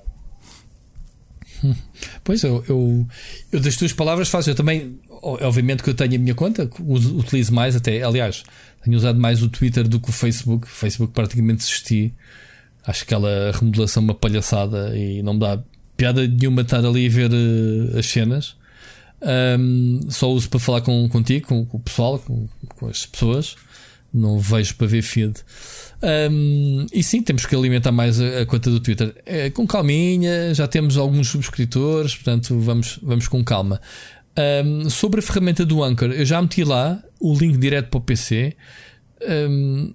Tu tens que estar eh, na aplicação de telemóvel, no Anchor, fica aqui já para toda a gente. Aquilo tem lá um botão que diz mandar uma mensagem, portanto tens que estar, obviamente, dentro do podcast do, do Split Chicken, neste caso dentro estás a ouvir um episódio e de repente tens lá um botão, manda-me mensagem. Pá, aquilo é, é tipo mandares um, mandares um WhatsApp, carregas e aquilo começa a gravar. Portanto, a dificuldade é no PC, tens, tens obviamente que, que há um link, vai ao microfone, portanto não, não tem grande dificuldade. Portanto, eu meti o link, o link na, no Twitter tem que fazer um pin, que é para o pessoal saber como é que se manda mensagens. Mas pronto, de qualquer forma, lembras-te do, do Mocas aqui há umas semanas dizer ah, o Wolf nunca, sim, sim. nunca mais vai ouvir isto, tipo, até daqui a uma temporada, porque o Wolf lá está. Uh, está no passado e está no futuro. Ele vai picando uh, as duas séries. Agora está a ver as duas séries em simultâneo. Portanto, há aqui alguns cliffhangers que ele se calhar depois não vai perceber, né? Algumas coisas, alguns assuntos. Mas pronto, Wolf, Obrigadão pela mensagem, pelo apoio, obviamente, e, e, deixando aqui, obviamente, o convite. Quem quiser, pessoas que queiram, ouvintes queiram mandar mensagens com perguntas, com sugestões, com críticas, obviamente, também, uh, com qualquer coisa, uh, sei lá, uh, chamar nomes ao Ricardo, aquilo que eu costumo dizer para as pessoas enviarem, estejam à vontade. Com isto, se calhar, fazemos já a ponto para o segundo, para o segundo ouvinte, que é o nosso já frequente, o Oscar Morgado, né? Vamos lá ouvir então a mensagem dele. Saudações galináceas, malta. Esta semana tenho uma recomendação geek para variar dos jogos. Uh, esta terça-feira que o podcast fica disponível, estreia em versão digital o derradeiro filme de Digimon, Last Evolution Kizuna. E daqui a uma semana sai em DVD e Blu-ray. Uh, só para vos contextualizar, isto estreou no Japão em meados de fevereiro e com o Corona não deu para sair no resto do mundo como previsto. Uh, portanto, pouca gente tinha, tinha visto o filme. O que isto é, é uma continuação de, das duas primeiras seasons Uh, e com um pouco até da terceira, que saiu em 2015, mas sem se bancar demasiado nisso. Já vi, isto é um belíssimo epílogo para quem se lembra das histórias dessas seasons, mais maduro e, sem grande surpresa, com grande progressão das personagens. Uh, no último mês estive a fazer um binge dessas seasons todas, uh, até as ovas pelo meio, e até à terceira, que estreou em 2015, que apesar de alguns defeitos ainda gostei mais desta segunda vez que vi do que da primeira. Pá, não sei se a demográfica do Rubber ligará muito a este franchise, mas pelo menos aí o Ricardo não me deixa mentir, como animação é muito bom mesmo e este filme não conta com a vossa nostalgia para gostarem dele. Forte abraço e falamos para a semana. Muito bem. Adorei. Pá, eu disse muito que estavas tu a falar ao bocado. Adorei o. o pá, parece propósito. Novamente, nós. Eu acho que o Rui também não ouve. Eu não costumo ouvir os, os, os áudios. Prefiro ouvi-lo aqui em direto e reagir à medida que, que, que os vou ouvindo. E se eu soubesse que tu. Oh, Oscar, soubesse que ias falar de Digimon, que é uma série de qual eu gosto muito. Aliás, eu já disse aqui que. Digimon sofre de uma ironia em relação ao Pokémon, é que eu sempre achei que a animação e a história do universo Digimon era melhor que o de Pokémon os jogos o Pokémon sempre deu 100 a 0 aos jogos Digimon, com exceção dos últimos dois que saíram nas consolas todas, Switch, PS4, Vita até e PC, que é o Cyber Sleuth, que eu acho que são finalmente os jogos Digimon a, a acompanharem. Mas portanto não sabia do filme, curiosamente, pá, acabaste de me dar uma novidade espetacular para, para porque para quem não sabe está a decorrer uma, um anime novo uh, de Digimon. Portanto, é uma série que está a ter agora uma uma nova vida, uns anos depois do seu, do seu auge, e parece-me que está a funcionar bem. Talvez precisamente por isto que ele que ele que o que o Oscar diz, a questão demográfica, que por exemplo eu, eu vi Digimon e já estava a terminar o secundário. E portanto, mesmo a série já não era bem apontada para mim, apesar de, de tocar nos meus botões, nos botões certos em relação a isto. Uh, e portanto, 20 anos, coisa, perto de 20 anos depois, eu, eu, eu vejo isto e passei esse gosto ao meu filho. E portanto, obrigado pela sugestão. Realmente não sabia desta do Last Evolution, ou Last Evolution Kizuna. E olha, já que eu tenho os filhos de molho, pode ser que amanhã, amanhã vejamos este filme. Ok, obrigado. Cá está o, o Oscar Influencer. O Oscar Influencer. Portanto, é obrigado, Oscar, pelas suas sugestões. É isto, malta. Uh, mensagens. Uh, não servem só para fazer perguntas, obviamente para acrescentar conteúdo. Olha, eu não conheço Digimon e, e sinceramente não estou interessado, Ricardo. Pois, claro, Portanto, fica para ti, obrigado. Olha, eu agradeço, eu agradeço isto que o Rui diz e que o Oscar fez é, é bom. Portanto, eu acho que o podcast é acima de tudo uma questão de partilha. Já tanta gente nos disse que foi influenciada de ver, ler, jogar qualquer coisa que nós apresentámos aqui. O inverso também acontece. O Rui já me aconselhou coisas que eu adorei. Uhum o, eu já aconselhei coisas que o, que o Rui adorou e, portanto, acho que estamos sempre disponíveis, por exemplo, para ter surpresas destas. Olha, atenção que no sítio tal está isto para vocês verem ou jogarem, aproveitem, é uma boa sugestão. Portanto, acho que agradecemos todos este momento de partilha que às vezes é tão difícil navegar pela quantidade de conteúdo brutal que existe em todo o lado, não é? Banda desenhada, música, séries, jogos. Claro, isto, a, eh, eh, a agenda deste do, semanal do nosso podcast é, é baseada nas nossas experiências, portanto é impossível. Falo por mim, conseguir ver tudo. Pá, tantos filmes e séries que saem e, obviamente, jogos que a gente não consegue dar, dar conta de tudo. Portanto, aos poucos vamos falando. Uh, já falamos, obviamente, nas sugestões, mas é isso. É a gente aconselhar uns aos outros ou também aquela necessidade, às vezes, de vermos pelo menos o episódio piloto para ver se vale a pena recomendar ou não, mas pronto, de resto é as nossas experiências pura e duras. Portanto, é isso. Alguma coisa queres acrescentar mais uh, à mensagem do Oscar? Não, olha, não? pode ser que para a semana já tenha aqui um comentário ao filme. Ok, vais fazer uma, uma review Exato. da tua parte. um, queria só aqui fazer uh, uma, um ponto de situação que nós temos acompanhado aqui a novela da Epic vezes Apple. Uh, esta semana, uh, ou melhor, sim, esta semana foram a tribunal, que já estava prometido para o final de setembro. A juíza basicamente adiou para julho de 2021. Diz que é uma, uma cena bastante complexa. Portanto, estamos a adiar quase um ano. Vai ser um ano de, de às turras, porque basicamente não há Fortnite nos dispositivos Apple, a, a, Epic não fatura, a Apple também não vai faturar, portanto vão andar assim as duas zangadas.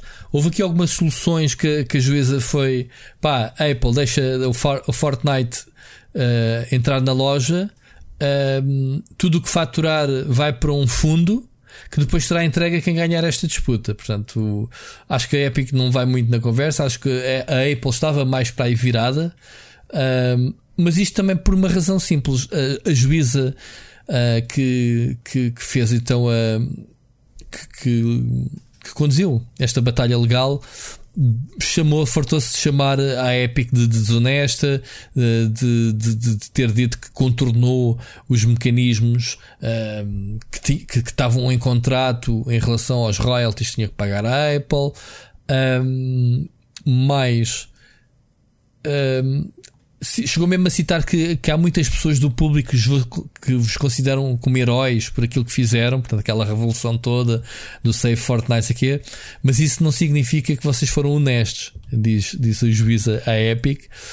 Um, e os próprios advogados da Epic também admitiram que a empresa quebrou o contrato que tinha com a Apple. Mas argumentando que estava simplesmente a recusar-se a cumprir um contrato que, que fosse anticompetitivo, portanto, antitrust um, e daí desencadear esta batalha legal, ok? Estamos a falar, obviamente, dos 30% que, que a Apple cobra a qualquer empresa, a qualquer aplicação, tudo o que fatura na, na Apple Store na, na, na, Play Store, eles cobram 30%, e é esses 30% que a Epic quer que a Apple baixe. Um, enfim, diz que os argumentos da Epic não convenceram o juiz. Um, e foi uma, uma série de descasca. Não percebo porque é que ela tão se descascou na, na Epic isso basicamente deu razão à Apple porque é que não resolveu logo. Portanto, ela chutou a bola para canto, digamos assim, disse: epá, vocês têm que, ou se entendem fora daqui, provavelmente se calhar o adiamento para daqui a um ano é para eles terem tempo de conversar, chegarem à conclusão, pá, um ano vão perder muito dinheiro as duas empresas e eles chegarem a um acordo uh, fora do tribunal. Um, fizeram então essa sugestão de meter, de meter o dinheiro faturado numa caixinha, digamos assim, enquanto o julgamento corre, uh, sendo o prémio dado, digamos assim, ao vencedor. Um, e é isto. Basicamente, este ponto de situação provavelmente não vamos ouvir falar tão cedo, a não ser que eles se sentem, os dois times, né? os Tintim, como aqui já apelidámos o Tim Cook e o Tim Sweeney, os Tintins uh, se sentem à mesa então o, para dizer o Tim Apple. O Tim Apple. Eu sim. acho que já fiz a piada, vou repeti-la porque não tenho certeza se fiz ou não. Eu acho que isto devia ser, ser mediado pelo Tim dos chutes e pontapés. Uh, eu acho que já falaste, já fiz, mas é nunca é demais. É que é uma Pá, piada eu... tão estúpida que eu pensei, isto terá ficado só na minha cabeça ou eu quis passar a vergonha de contar uma piada altamente seca? Não, mas oh, isto é buscar o. Ou então também buscar o Tintim para resolver este problema, né? O Tintim com a sua. a sua com o seu Milu. Enfim, pronto. Isto é a situação atual. Era só para fazer aqui um update de, de algo que temos vindo a acompanhar. E portanto, eu acho que tão cedo não vamos ouvir falar nisto, a não ser que haja alguma das partes, ou a Epic enterra a cabeça e volta para a loja e paga aquilo que tem que pagar o problema é que há outras empresas que já se meteram ao barulho também a reivindicarem, abriu-se aqui precedentes, que é isso que, é, que, é, que a Apple defende. Uh, estão-nos aqui a querer que a gente abra aqui uma caixa de Pandora e depois toda a gente vai querer comer da mesma forma que a Epic. Portanto, é um bocado por aí. Já há outras empresas, obviamente, que estão a, a tentar encostar a Apple para abolir esta taxa. Continuando, temos aqui só uh, mais um. Tu não viste o anúncio esta semana do Resident Evil Infinite Darkness? Um, visto que, que, a Netflix tem uma boa ligação com a Capcom, já nos, com a Capcom não, neste caso até era a Konami, não era com, com o Castlevania, Castlevania né? Portanto, uh, eles têm eles têm aqui uma série de animação CGI, já, já, já falámos, né? já falámos aqui de uma série live action que, que vai sair mas foi anunciada agora no, no Tokyo Game Show na, por parte da Capcom este novo Resident Evil CGI, portanto, um, centrada no Len Kennedy e na Claire Redfield, ok? Dentro de uma mansão, portanto, acho que é por aí. sei se não viste o trailer. Não vi, não vi o trailer. Não. Vi o trailer, uh, eu até pensei, epá, isto não pode ser a, não pode ser a série, isto parece-me ser CGI, menos a série, eles tinham falado em live action, como é que está muito fixe, mas isto é CGI, não pode ser, pá, está mesmo bem feito. Depois li, pronto, li como deve ser, então chama-se Infinite Darkness, é mais uma é mais uma série uh, baseada em videojogos, neste caso, mais uma série de Resident Evil. ok A, outra, a outra série era como protagonistas tínhamos os uh, dois gêmeos, acho que são dois gêmeos, filhos, não sei se é filhos, mas pelo menos tem o nome do Wesker, portanto tem alguma ligação com, com o grande vilão da, da série. Uh, e está a ser conduzido pelo, pelo showrunner do Supernatural, o Andrew Deb, não é? Uh, não sei se sabes quem é. Portanto, é o showrunner do Supernatural, portanto, promete bastante. Supernatural acabou, já agora por curiosidade. Ou, o que o quê? Supernatural o? acabou, ainda não acabou. Uh, uh, não sei se já está em season break. Isso também rapidamente se via no Amazon. Eu acho que está em season break. Uh, deve regressar agora no Halloween os episódios finais. Não sei, não fui ver, Sírio, corrijo-me se estiver enganado. Mas eu estou a pensar qual é que é o dia que eu vou fazer a maluquice de, epá, de, de, retomar uma série que eu adoro, que parei e depois, obviamente. Olha, eu comecei a ver há uns anos, uh, parei para aí no sétimo episódio, porque eu gosto muito daquele formato Monster of the Week, mas depois, como o Machado me foi dizendo que aquilo perdeu muito esse tom, eu não sei. Monster of the Week era. Eles têm um arco narrativo por season, que depois, até aliás, há um arco narrativo multi-seasons. Mas, mas é uma série, obviamente, quando tu tens uma série de 20 e tal episódios, não podem ser 20 e tal episódios dedicados ao arco. E então tinhas o, o, o em Xixorice, né? tinhas o, os fillers, que eram episódios soltos deles realmente uh, caçarem derrotarem monstros e isso. É, é, imagina isso deve como ser, um sidequest de uma, não, de um, deve ser, deve de uma ser a mesma coisa que fazem com o Doctor Who, ou seja, tu tens um arco que acompanha o, a season toda e depois vais tendo histórias que podem ou não ter ali um hint para o, para o Major Story Arc e depois tens a season final que fecha o arco. Deve ser isso. Não, não, não, não. O Supernatural é, é mais, é mais focado. Ok, o, pois é que o Doctor Who é, é, completamente separado, não é? Podes ter um episódio que não, é no romântico sim, e o sim, seguinte é sim. no futuro. Sim, Epá, eu isso até me irrita nas séries. Por exemplo, uma, uma das primeiras séries, que eu vi, que começou agora, foi o CSI. O CSI é, é completamente uma semana, um episódio que não tem ligação nenhuma hum, em tempo. Sim, mas, são... tem, mas tem algumas coisas que se tu vires o episódio mais para a frente, vais-te lembrar de algo ou algo que eles dizem que se passou no episódio anterior. Pá, é a única ligação que tem os episódios. Não, este é um arco narrativo de, de continuidade, de episódio para episódio. Só que há certos episódios que são quase funcionam de forma isolada lá pelo uhum. meio. Ou seja, o primeiro, segundo, terceiro episódio fazem ali, lançam, lançam a história da, da season.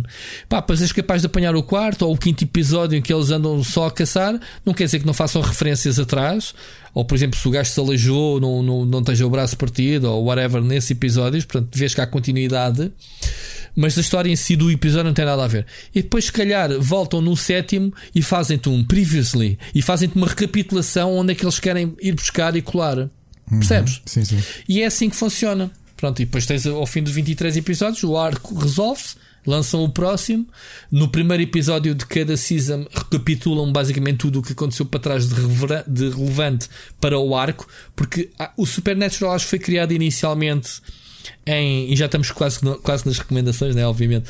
Uh, começa com um arco acho que de 5 seasons. 5 okay. seasons que era é, é o matar o, o, diabo, digamos assim.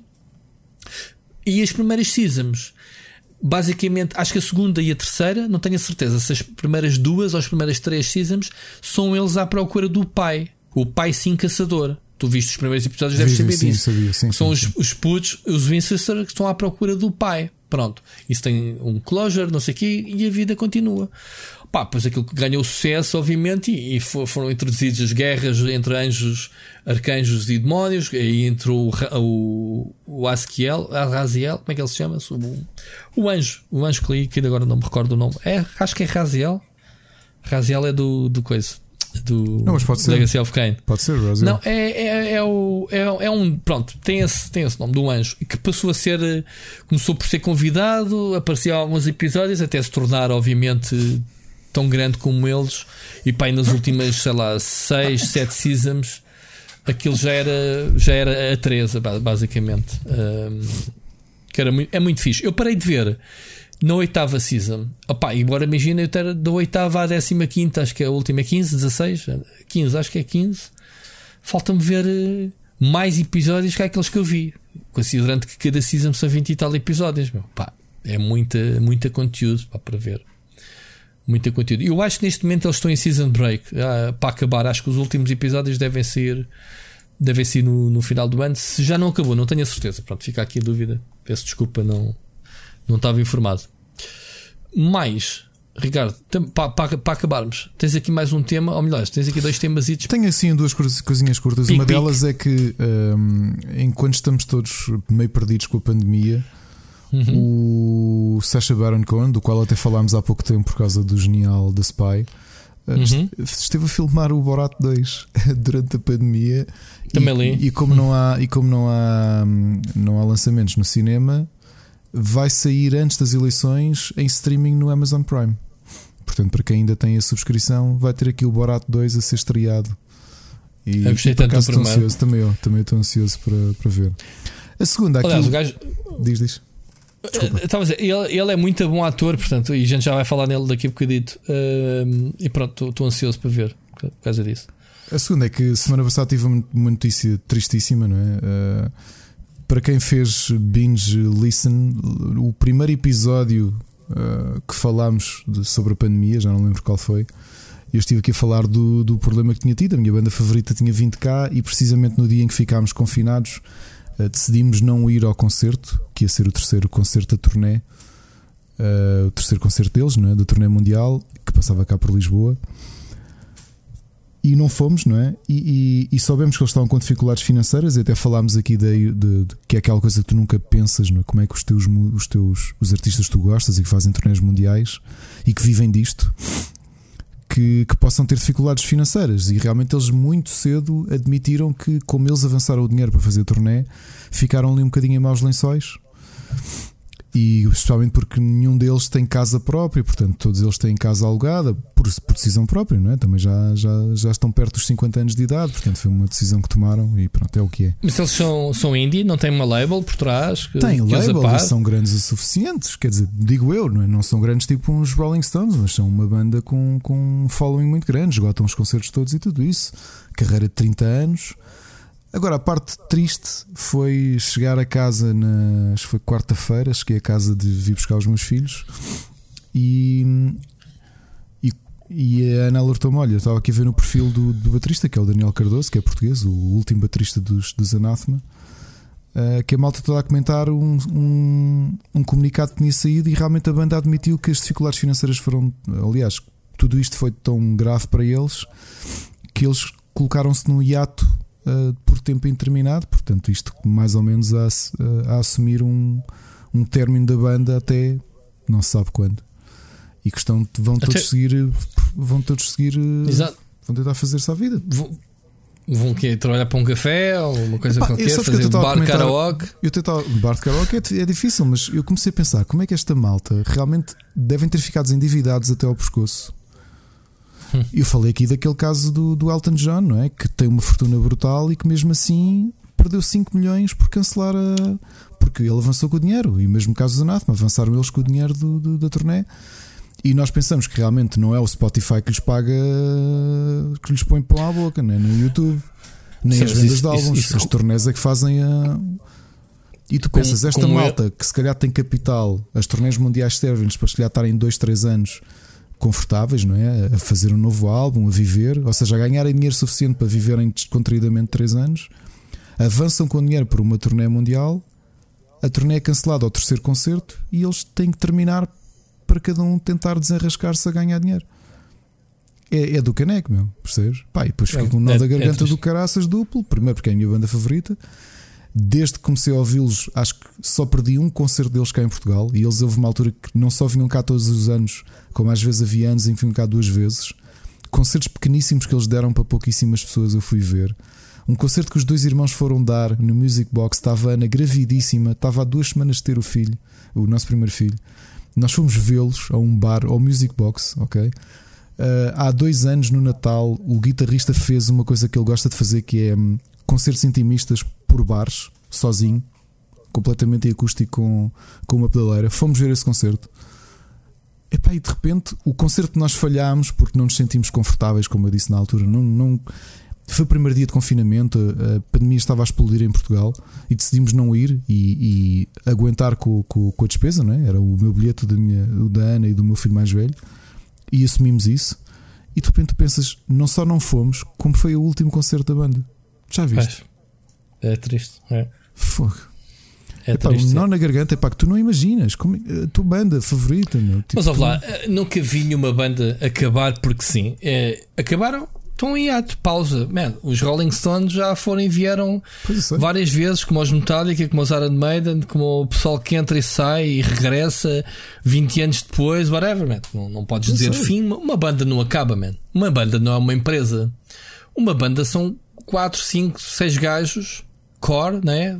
nem que sejam 3, que a banda existe enquanto essas pessoas estão na banda. Sim. Ou pelo menos os membros influentes. E no caso deles, como eles na prática são dois conjuntos de irmãos mais um português. Pronto, estás a é? ver. O que eu quero dizer com isto, Paco, se os Guns N' Roses sobreviveram depois de 20 anos, o Axel Rose veio sozinho com Guns, uhum. porque ele era o dono da banda. Portanto, a indústria musical nunca acaba, man. Eles, quando, há, quando houver condições é. e tiverem que mas lançar, é, é, lança-se outra mas vez. É uma notícia triste, é aquele tipo, já achas que o ano está a ser uma bosta tão grande, não é? Tanta notícia. Sim, mas vou falar uma coisa, mas ó oh, oh, oh, Ricardo, também estás a ser um bocadinho, neste caso, egoísta, porque estás a olhar para a tua banda. Pá, como eles, há milhares ou milhões claro. de empresas nesta situação. Eles não deixam de ser uma empresa, né? Há, claro, claro, exatamente, empre... exatamente. É exatamente isto, mano. A pandemia, aliás, os artistas estão aflitos, mas são de, das indústrias. Epá, posso estar aqui a dizer uma heresia que não quero, mas uh, o mundo digital serve muito mais uma banda e qualquer uh, artista, ok? Do que propriamente um, um trabalhador um, um, da construção civil que não pode ir trabalhar porque realmente a empresa de construção parou durante a, a pandemia e isolamento. Tu ainda te consegues re reinventar e, pá, e, e lá está, o Spotify não te paga contas, mas mas paga-te se calhar views no YouTube, eh, uma, uma live no Twitch. Há muitos jogadores de futebol que teve em casa que foi jogar FIFA, meu. Sim, sim. Não é que eles precisem do dinheiro, é, mas pelo menos deram utilidade ao teu tempo. Aliás, a, a pandemia, quando rebentou, é? eu falei-te aqui, o vocalista de Tesseract, pronto, que é uma banda, obviamente, que não é de perto nem de longe tão conhecido como Anathema, mas, mas é uma banda conhecida, não é? Abriram, claro. abriram para o Dream Theater e tudo.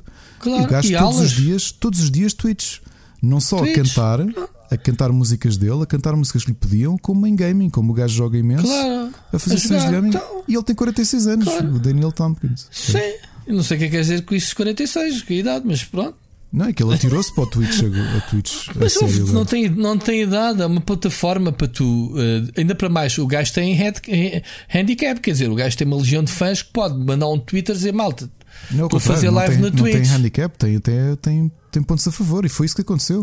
A Ana não, handicap, a... quer dizer, vantagem. Tem vantagem, tem, porque a Ana, começou Sim. a ver e eu houve aí umas noites que também pá, subscrevi e comecei a ver, percebes? Tipo, vê-lo a cantar e não sei o quê. Então, tem, não te entreteste? Não, não tiveste claro, lá a dar eh, as não, views que ele precisa? Tem tá. following, tá. tem following, claro. Então, então, pronto.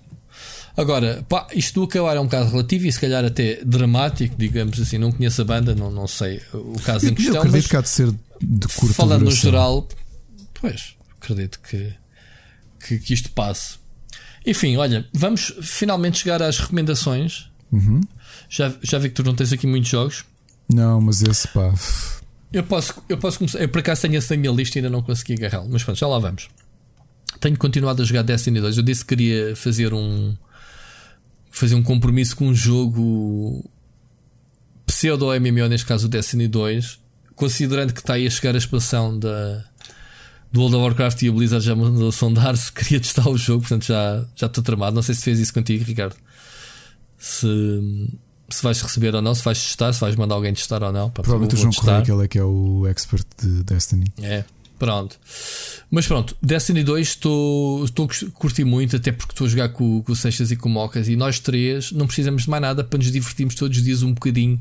Pá, nem que seja um bocadinho, uma hora à noite antes de deitar, a gente vai lá picar e fazer qualquer coisa juntos. E ao fim de semana jogamos mais horas. Pá, tu sabes, tenho o canal, tenho trabalho, não posso dispensar. Uh, o tempo que precisaria, digamos assim, para, para fazer aquilo que eu queria no Destiny 2, mas o tempo que andamos a jogar já estamos bastante avançados já podemos fazer umas coisas bem engraçadas. Tenho feito até lives semanais do, do Destiny 2. Experimentei, também fiz em live o Mario Sunshine pela primeira vez que joguei, ok? E também joguei o Galaxy. Um, epá, o Mario Sunshine ainda está bastante interessante para, para 18 anos que tem, obviamente. Pá, aqueles saltos milimétricos, aquela, um, aqueles checkpoints muito tamanhosos de perdes lá à frente, tens que andar a saltitar aquilo Sim. tudo outra vez, irritou-me um bocado sei se te lembras disso. É, eu continuo a achá-lo bastante criativo. Ainda, ainda escrevi isso no artigo no outro dia. Eu acho que o grande problema hum. que eu sinto com o jogo são duas coisas. Uma é que, obviamente, a precisão de controles não está no, yeah. no, no, no, ponto em que o Galaxy está. O Galaxy está perfeitamente yeah. atual. É, pá, eu troquei de um para o outro e foi pá, como mudares de água para o vinho. É, é, e, não, não tem nada a ver. E, e outra coisa mesmo no meu caso nível é gráfico, ter, ter, o drift, Gal... ter o drift nos Joy-Cons. Ah, okay. mas isso é outro assunto. Para jogar este jogo, esquece. Não, não É sério, eu estou farto de perder porque estou a fazer um salto, estou a tentar não sei o claro, quê, e, e pô, já fui. E tá, realmente é isso diz, os checkpoints são lixados porque imagina, estás a fazer um salto e depois vais ter que vir tudo para trás para fazer aquele salto. É, todo. é muito aborrecido. Mesmo, mas eu, eu tenho os, os comandos bons eh, que eu joguei com. Eu joguei com o comando Pro. Um, e, o checkpoint está lá mesmo para nos lixar. Epá, depois é aquele hum, formato de entras no mesmo mundo, fazes o primeiro nível, no segundo nível do mesmo mundo tens que passar pelo mesmo caminho, vais, vais, vais por outro lado. Não gosto muito desse design, ok? Da, da estrutura desse do, do, do, do Sunshine. Portanto, é as duas críticas que eu, que eu tenho a fazer. Pá, de resto, achei o super fixe. O jogo para a altura provavelmente devia estar muito interessante. Andei ali um bocadinho à guerra para apagar o fogo e essas coisas para controlar a besnaga, mas lá está vertical, a verticalidade da pistola e isso. Um, é preciso algum hábito. Depois mudei para o Galaxy. É pá, realmente o jogo está tão atual, joga-se tão bem. É tão uh, pá, aquilo que o, o Mario Odyssey, obviamente, que é o passo seguinte, mas está muito mais perto o Galaxy do Mario Odyssey do que o, o Galaxy do Sunshine. Ok, em termos de qualidade, o Galaxy é um jogo atualíssimo. Passaram-se quê? já uns bons 13 anos, né? O, o Sunshine tem 18 e o Galaxy acho que tem 13. É 2007, Epá, exatamente. 2007, pronto, uhum. tem 13 anos. É uh, pá, mas joguei ali o primeiro, até ao primeiro boss, fiz ali os primeiros planetas. Uma delícia de jogo, mano. Cheio de vontade de, de continuar a jogá-lo e, e, obviamente, depois o 2, que não tem qualquer questão técnica à, à frente, é o mesmo jogo, digamos assim, mais níveis, né? Mas espetacular.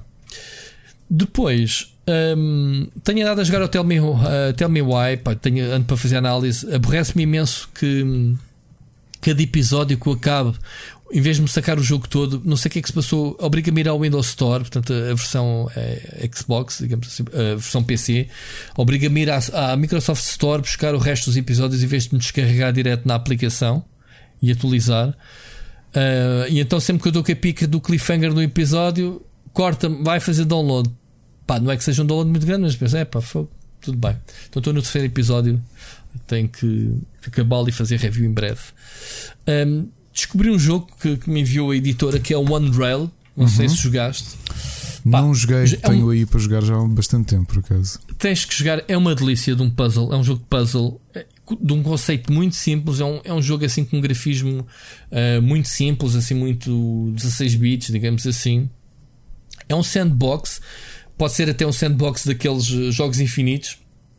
Objetivo: controlarmos um bonequinho, uh, pode ser em cooperativo, duas pessoas, não sei se está mais do que duas, ainda não testei, mas se não tiverem ninguém para jogar, tem um bot atrás de vocês para vos ajudar. Basicamente, o objetivo é o comboio parte de um sítio tem que chegar à estação.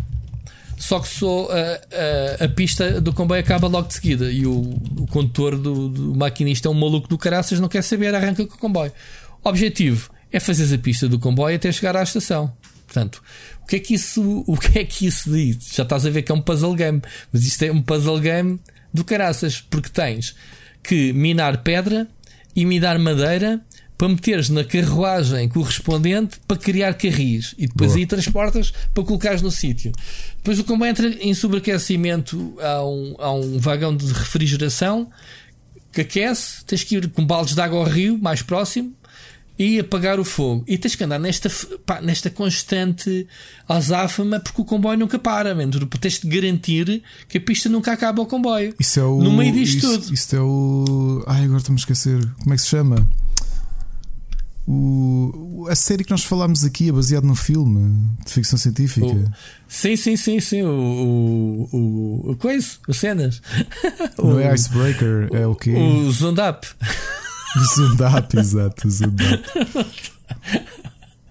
Essa série já é tipo demasiado dois meses atrás.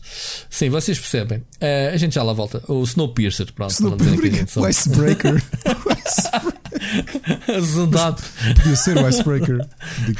Oh my god. Pronto, é mesmo isso. O comboio não para. Agora, se chegas à estação não é contigo. O que é que acontece? Epá, um, o, o cenáriozinho vai acompanhando. Deixas a picareta para trás, já não consegues minar uma cena, restart. Se, uh, se, não, se não fazes rapidamente ali a zona das árvores, para a frente já não tens árvores, não consegues fazer mais pistas, restart. Opa, o jogo é mesmo tipo, ah, que estupidez! Depois tens pontezinhas, tens de fazer uma ponte que é meteres um bocado de madeira em cima do, do buraco de, do rio para depois meteres em cima um carril. O jogo é uma delícia. É, eu, eu vou fazer review também de, de, do jogo em breve. Estive a jogar, pensei, man, isto é um conceito é tão simples, mas isto é tão genial. Ah, e depois é daqueles jogos tipo Minecraft, que tem um código, gera-te o cenário aleatório, portanto yeah, não há yeah. estratégias definidas, man. Tipo, man, tu olhas para o cenário e analisas em tempo real. Eu podia, eu podia ter Tens, jogado isto contigo. Pronto, isso é muito giro. A gente até podemos fazer, sei lá, uma das lives aqui quando era, eu tiver era o fixe, Era fixe. É, Parece o jogo é um, It's é, uma, kind of game. Epá, é, é daqueles jogos tipo, man, vai buscar. Ah, pois quando tu, como tu estás com o bot, tu dás uh, instruções, tipo, vai buscar, vai, vai, vai sacar madeira. Ok, o gajo começa lá, pimba, pimba, pimba, a cortar madeira até, até morrer, quase. Dizes, epá, já há demasiado madeira. Agora vai buscar pedra, pimba. Depois podes dar a instrução que é Uh, cria suprimentos. Então, pá, coitadinho, o robô a meter a madeira para o comboio, pedra, e depois aquilo começa a fazer carris e o gajo a meter uh, os carris à beirinha do sítio onde tu precisas de continuar a fazer o carril. Ou então dizes, faz carris e o gajo começa a fazer o caminho que lhe apeteça, mas tipo, nem sempre é o melhor. Tá, é mesmo daquele. Depois tu podes mandar-lhe emotes, coração, ou. Ah, depois no meio desta confusão toda, ainda há uns bonecos que andam-te, ou a roubar coisas, ou a sabotar-te, e tu dizes assim ao gajo em rage e o gajo saca da picareta começa a correr atrás deles. Ou então há vacas que se metem no meio do carril, não deixam o comboio passar, tens, tens que as matar, que é mesmo assim, que é, é pixels. Epá, é uma cena bem da louca. É uma cena muito gira que hum, lá está, daqueles jogos indie que a gente não, não, não, ninguém conhece e depois a gente não os dá a conhecer, depois passa ao lado. Mas pronto, Unrail, portanto, rail de, de comboio, un de, de não, né? De negação uh, descarrilhado, digamos assim. Basicamente, outro jogo que eu estive a jogar e não posso falar, já deves também estar a jogar o Crash Bandicoot 4 About Time, portanto, verdito no final da semana. Portanto, é os jogos que me têm roubado esta, esta semana. Não, agora tens... não recebi. Quê? Não assinei, mas não recebi. Agora é, que, agora que falas nisso, é que reparei que tinha qualquer coisa que tinha assinado e que não recebi. Não recebeste ou não enviaste o. Não, enviei logo, enviei logo. Enviei, então, enviei para aí. Pá, literalmente enviei uns. ok. Está bem. Sim. Não, não, enviei, enviei, enviei logo. Olha, ainda agora que falas nisso. Pronto, ainda vais a tempo. Um, tu tens aí um jogo. A tua única sugestão, conta-me lá. Eu, eu, tenho esse jogo na minha lista. O Spirit Fairer, não é? Olha, o Spirit Fairer eu já o tinha instalado porque gostei do, do só do. Pá, como tu tens no Xbox Game Pass, uh, mostra-te os jogos da semana e gostei do, do, do da ilustração de, de, destaque. Instalei e comecei a jogar. E pá, posso dizer, eu não sei quantas horas, isto não conta as horas, acho eu, mas eu sem dúvida que deste sábado, e tu vais pensar, é impossível, mas eu posso dizer que se calhar deve ter para aí 14 horas deste jogo. Já. Hum. No mínimo. Ok? E é capaz de ser dos meus jogos favoritos do ano. E eu digo-te porquê. Eu tenho o jogo instalado, digo-te já. O, Sp o Spirit Fair, to cut a long story short, tu conheces uh, a figura mitológica uh, do Caronte que, que, que, aparece no Hades. Pronto, que é, que é o barqueiro que levava o as barqueiro. almas para o Hades. Sim. Que tu pagavas o óbolo e levava as almas para o Hades. Uh, aparece no Hades exatamente com esse nome. O jogo até tem legendas em brasileiro. Aliás, Caronte, sim. É, é o gajo. Karen em, em, em, em inglês, não é? E o que é acontece aqui? Tu és. Um, tu és, tu és uma rapariga chamada Stella que vai substituir o Caronte. Okay? Ah, ok. E tens uma barca que tu vais começar a, a, receber almas, e as almas são umas figuras antropomórficas, e tu percebes que tens ligação a elas, já as conhecias quando estavam vivas, hum. e vais ajudá-las a resolver problemas pendentes que têm. E, e, e, alguns tocam ali questões um bocado mais sérias. Tens uma personagem que foi a última que ele veio tu, tu, quando resolves os, problemas delas, elas dizem estou pronta para atravessar e tu vais até ao portal, que é uma estrutura uh, circular num tu rio. Conduzir até à luz? Ou não? E tens de, quando elas estão prontas para seguir caminho, tu vais até lá, elas despedem-se de ti e seguem caminho. Agora, particularidades deste jogo. Isto é um, um eu diria que eu, eu quase vou chamar-lhe um city builder, apesar de não ser city builder, ok? Porque tu tens de ir construindo tu vais aumentando o barco e vais construindo cozinha, vais construindo uh, horta, vais construindo uma série de coisas. E aqui o objetivo é: tu vais ter de percorrer o, o mundo todo, vais fazendo quests e vais tendo quase mecânicas de Metroidvania porque não podes chegar a todos os sítios. E vais recolhendo materiais e vais fazendo melhorias. E Diz-me este... só. Diz-me. Diz, Responde-me só duas perguntas, porque eu ainda não joguei o jogo, queria, mas tinha alguma dúvida. Não é um roguelike, portanto. Não é, é um roguelike de maneira nenhuma. Não, é um, não é um jogo. Ok, mas é um jogo narrativo, ou seja, é, é um linear. Uh, não é um jogo que cada partida é uma cena diferente, não, é uma, não, uma é, estrutura é, é fixa. Linear, ainda que a ordem pela qual tu vais resolvendo os sim, personagens sim, sim, é diferente. Sim. Okay? sim, sim, ok. Mas a parte interessante é essa: é que tu vais falando com eles e tu, uh, eles vivem no teu, andam no barco contigo e vão, vão falando contigo. Tens ciclo dia e noite, podes dar abraços, podes dar comida que, que, lhes pode interessar. Só que depois tu vês as metáforas de cada personagem, são assim um bocado. Por exemplo, a última que eu, que eu, que eu devo, hoje já não devo jogar, mas que tenho para levar, porque ela já fez, já cumpriu tudo o que tinha a fazer. É que há outra alma que está com ela e ela é uma leoa e depois encontras um leão. E ela que descobre que até no pós-vida ela, ela percebe que a pessoa que ela amou nunca a amou como ela a amava. E então ele, mesmo no pós-vida, uh, continua a ser um player, portanto, continua a andar no engate. E, e quando tu uh, lhe mostras essa faceta dele que ela nunca quis acreditar em vida, ela diz: Ok, agradeço-te a ajuda toda, portanto, neste momento estou pronta para seguir caminho. Tens essa, tens um miúdo que tu descobres, que é um, um, até agora a única alma de criança. São todos animais e ele é um, um cogumelo. Porque tu descobres pelo texto e pelo diálogo consegues inferir que era uma criança que morreu de cancro. Estás a perceber? Uhum. E então é tudo isto, mas tu olhas para o visual, isto tem tudo ar de muito bem animado. Houve lindas as animações, mesmo. Tudo está muito bem desenhado, muito bem Isto parece-me arte Ghibli, não? Quase, quase. Uma coisa curiosa que ele tem é que o jogo é todo em 2D. Ou seja, quando tu, tu estás sempre a navegar, ok? Quando chega à noite o barco para de andar. E tu imagina depois um waypoint, porque tu não, não conduzes diretamente o, o barco, tu chegas ao, ao espécie de leme, pões um waypoint e ele vai navegando até lá e demora o tempo que tem a chegar até, uh, até chegar lá. Quando chegas a uma ilha, tu não saltas para a ilha, ou seja, aquilo funciona quase por, uh, por planos paralelos. Tu entras numa barcaça e automaticamente és levado para, um, para, para a ilha. E portanto aquilo já é um nível novo, tudo 2D, tudo side-scrolling, ok?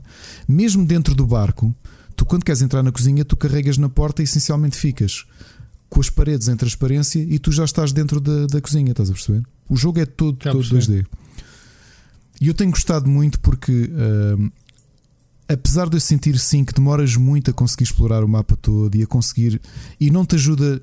Imagina, tu precisas de um determinado, um determinado material e tu não sabes como é que o apanhas, portanto vais ter mesmo que explorar para conseguir como é que encontras aquela pedra, pedras de cometa. E tu, como é que eu apanho uma pedra de cometa?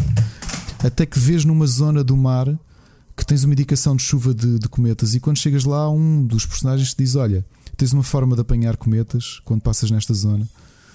E pronto, é um jogo que eu não acho que te dê muito a mão, ou seja, explica-te algumas coisas, mas tu tens de uhum. descobrir uhum. muito por ti mesmo. ok? E acho muito bonito, não só visualmente, aliás, vejam, o, para mim foi daqueles jogos em que eu comecei a animação inicial e fiquei logo, isto está lindo, está de uma qualidade brutal. E depois a mecânica é aquele tipo de coisas que eu gosto, ou seja, mesmo as pseudo boss fights que tu tens, tu não tens barra de vida, percebes? Aquilo é tudo. Tu tomas o tempo que tomares. É pá, se quiseres fazer este jogo ao longo de um mês, fazes o jogo ao longo do mês. Eu é que estou tão investido nele que não. Pá, estou a gostar mesmo muito de jogar e estou a fazê-lo todo de seguida. Estou a fazer os upgrades todos ao barco, a tentar encontrar as almas todas, a resolver as histórias todas paralelas. Estou a adorar o jogo. Um, epá, e é isso, isto está a ser um dos jogos que eu mais gostei este ano por ser tão diferente, porque tem aqueles componentes todos de. Eu, eu chamo-lhe City Builder, mas obviamente não é um City Builder, não é? Tens aqueles sim, elementos sim, típicos, sim. mais um Life Simulator que outra coisa qualquer. E estou, estou mesmo a gostar muito, mesmo, mesmo. Pá. Uh, imagina um, com as devidas comparações, um Animal Crossing dentro de um barco, ok? Uh, mas com um tom muito mais sério, não é? Os diálogos são muito bons e começas a descortinar a vida daqueles personagens. Pá, e, e, sinceramente aconselho-te, quando puderes, perde um bocadinho a jogar isto porque vais, vais gostar. Um... Pá, está na minha, naquela minha grande lista pois. de jogos para review. Pá, e não, não foi, vão surgindo outros, pá, infelizmente. Aliás, Rui, Uns acabam por ficar para trás. Pois é, isso. O, o... Por curiosidade, recebi a notificação hoje no telemóvel, no, no, na aplicação da Xbox Game Pass, e portanto vê lá o quanto eu estou gostado do Spirit Spiritfarer que já se pode jogar o Age of Empires 3 Definitive Edition, não é? Apesar de estar só disponível dia 15 para venda, já se pode, pode? jogar neste momento. Acho que sim, eu pelo menos recebi notificação e tenho aqui o botão a dizer jogar. Se calhar é para... o que é que ela faz. Não, não dá nada. Isso é para pré-instalação. Ah, não. bolas. Independentemente disso, é o que tu. Puxou, puxou. Mas olha, continuo a dizer. Uh, e ainda por cima, pelo que eu vi hoje dos anúncios dos próximos jogos, jogos do Xbox Game Pass, especialmente dos dois indies que aí vêm, uh, vêm jogos interessantes. Portanto, é, é, mesmo para quem não se rende só aos, aos. Eu, por exemplo, jogos mainstream AAA no Xbox Game Pass, admito que joguei pouquíssima coisa, porque eu tenho ficado tão conquistado com estes indies que eu tenho descoberto aqui, alguns deles eh, do uh, eh, ID at Xbox, que, que para mim tem enchido as medidas por completo. E este, garantidamente, uhum. Spiritfarer, aconselho-vos. Experimentem. Quem tem o uhum. Xbox Game Pass, experimentem, ok? Agora, agora falaste no, no Age of Empires 3, eu tenho a versão de colecionador do 3 original. Oh. Uh, ainda foi produzido pela Ensemble Studios, não foi na altura? Acho que sim. Um, estava aqui a ver agora desenvolvido pela Tantalus Media Forgotten Empires. Isto foi mesmo. Isto é um remake mesmo, este Acho é. Definitive é. Edition. Acho que é. Foi reconstruído com motor novo e, e, e etc. Pá, o 3 na altura já era muito bonito. Portanto, eu não sei o que é que o que é que vai, vai, vai avançar. Pronto, vou, já tenho aqui pré-instalado para experimentarmos depois. Mas pronto, eu joguei muito. Eu já tive, sabes que eu já tive essa panca dos RTS, já foi o meu género favorito. Eu também houve uma altura também era praticamente tudo o que eu jogava e perdia-me horas aqui com a RTS. Era, uh, eu, só que depois, pronto, explodiu. Era, a oferta foi tanta na altura que, que depois esquece. Já não, eu não tinha pachorra para estar a experimentar toda, toda a cena, era a mesma. Era constrói, faz unidades, ataca, pumba, pumba. Que é mais ou menos o que tem o... sentido às vezes com os city builders, não é? Sim, é pá, por isso é que eu gosto tanto do, dos jogos da Blizzard e, e, até mesmo das, dos da Westwood, dos Red Alerts e essa coisa, era que tinhas missões em que, por exemplo, só andavas com um sniper ou uma coisa assim. Pá, eu adorava esse tipo de missões off, off uhum. the box, tipo, começavas só com um boneco, um herói, não sei o que. Era o que mais curtia nos RTS. Siga, vamos continuar, que é para a gente não se perder, outra vez manter o mais curto possível esse programa que tínhamos prometido. Mais uh, sugestões de jogos para já é ficou por aqui, não é? Uhum. Então, olha, deixa-me só dizer-te que eu, séries The 100, para a semana sai o episódio final da série, portanto, é o já vi todos. Falta ver o último, sai para a semana e a série acaba, portanto, uh, depois darei uma opinião para a semana, se calhar mais aprofundada da série. Comecei a ver por tua. Um, agora estou na dúvida se foste tu ou não, do Race by the Wolves. Fui eu, fui. Foste tu. Um, eu digo que foste tu porque eu já ouvi muita gente a falar desta série na, na, nas redes sociais. Uh, não tinha a certeza se na semana passada tinhas falado ou não. Uh, Falei, não até foi eu... há mais tempo, foi logo no dia foi há mais tempo, pronto. o primeiro episódio. Pronto, eu vi 4 ou 5 de rajada, até tenho visto com a Mónica, já há muito tempo que não vi uma série com ela. Uh, é tão intrigante, é tão estranha aquele ambiente, aquele é. universo, né? É. Por acaso Ficamos... não está a desenvolver ao ritmo que eu estou a gostar. Eu acho que a Ana até está com mais entusiasmo a ver a série do que eu neste momento. Pronto, eu também não esperava, não sabia o que é que esperava. Para já o nome, o nome só percebes depois. a, a referência aos, aos, lobos, quer dizer, tu, tu, cresces com lobos, eles são todos lobos realmente, né? Como é que se chama dizer? Uh, escolhe. Como é que é? Escolhe o, o pior ou como é que se diz? Uh, porque. Eu acho que aquilo é, é também uma referência ao, ao Mowgli, não é? É, é, há ali várias referências. É, as referências então religiosas de Jesus. Aquilo trazendo trazendo a cena de, do, do, do, sinal e da mensagem do, do Criador, ou o que é que é, aquela cena, aquela facção de, de, de da igreja ou dos, dos crentes, não é? Mas aquilo é, ao mesmo tempo, está a dar-te aquela mensagem da nossa necessidade que de, de pá, o nosso planeta está-se a destruir, não é?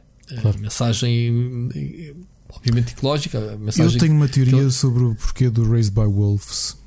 Aquilo, aquilo não sei se já reparaste que eles até metem a legenda, aquilo passa-se no planeta Kepler, qualquer coisa. Sim, eu tenho uma teoria eu, porque eu, aquilo é Raised by Wolves e não é por causa do Campion e dos outros miúdos.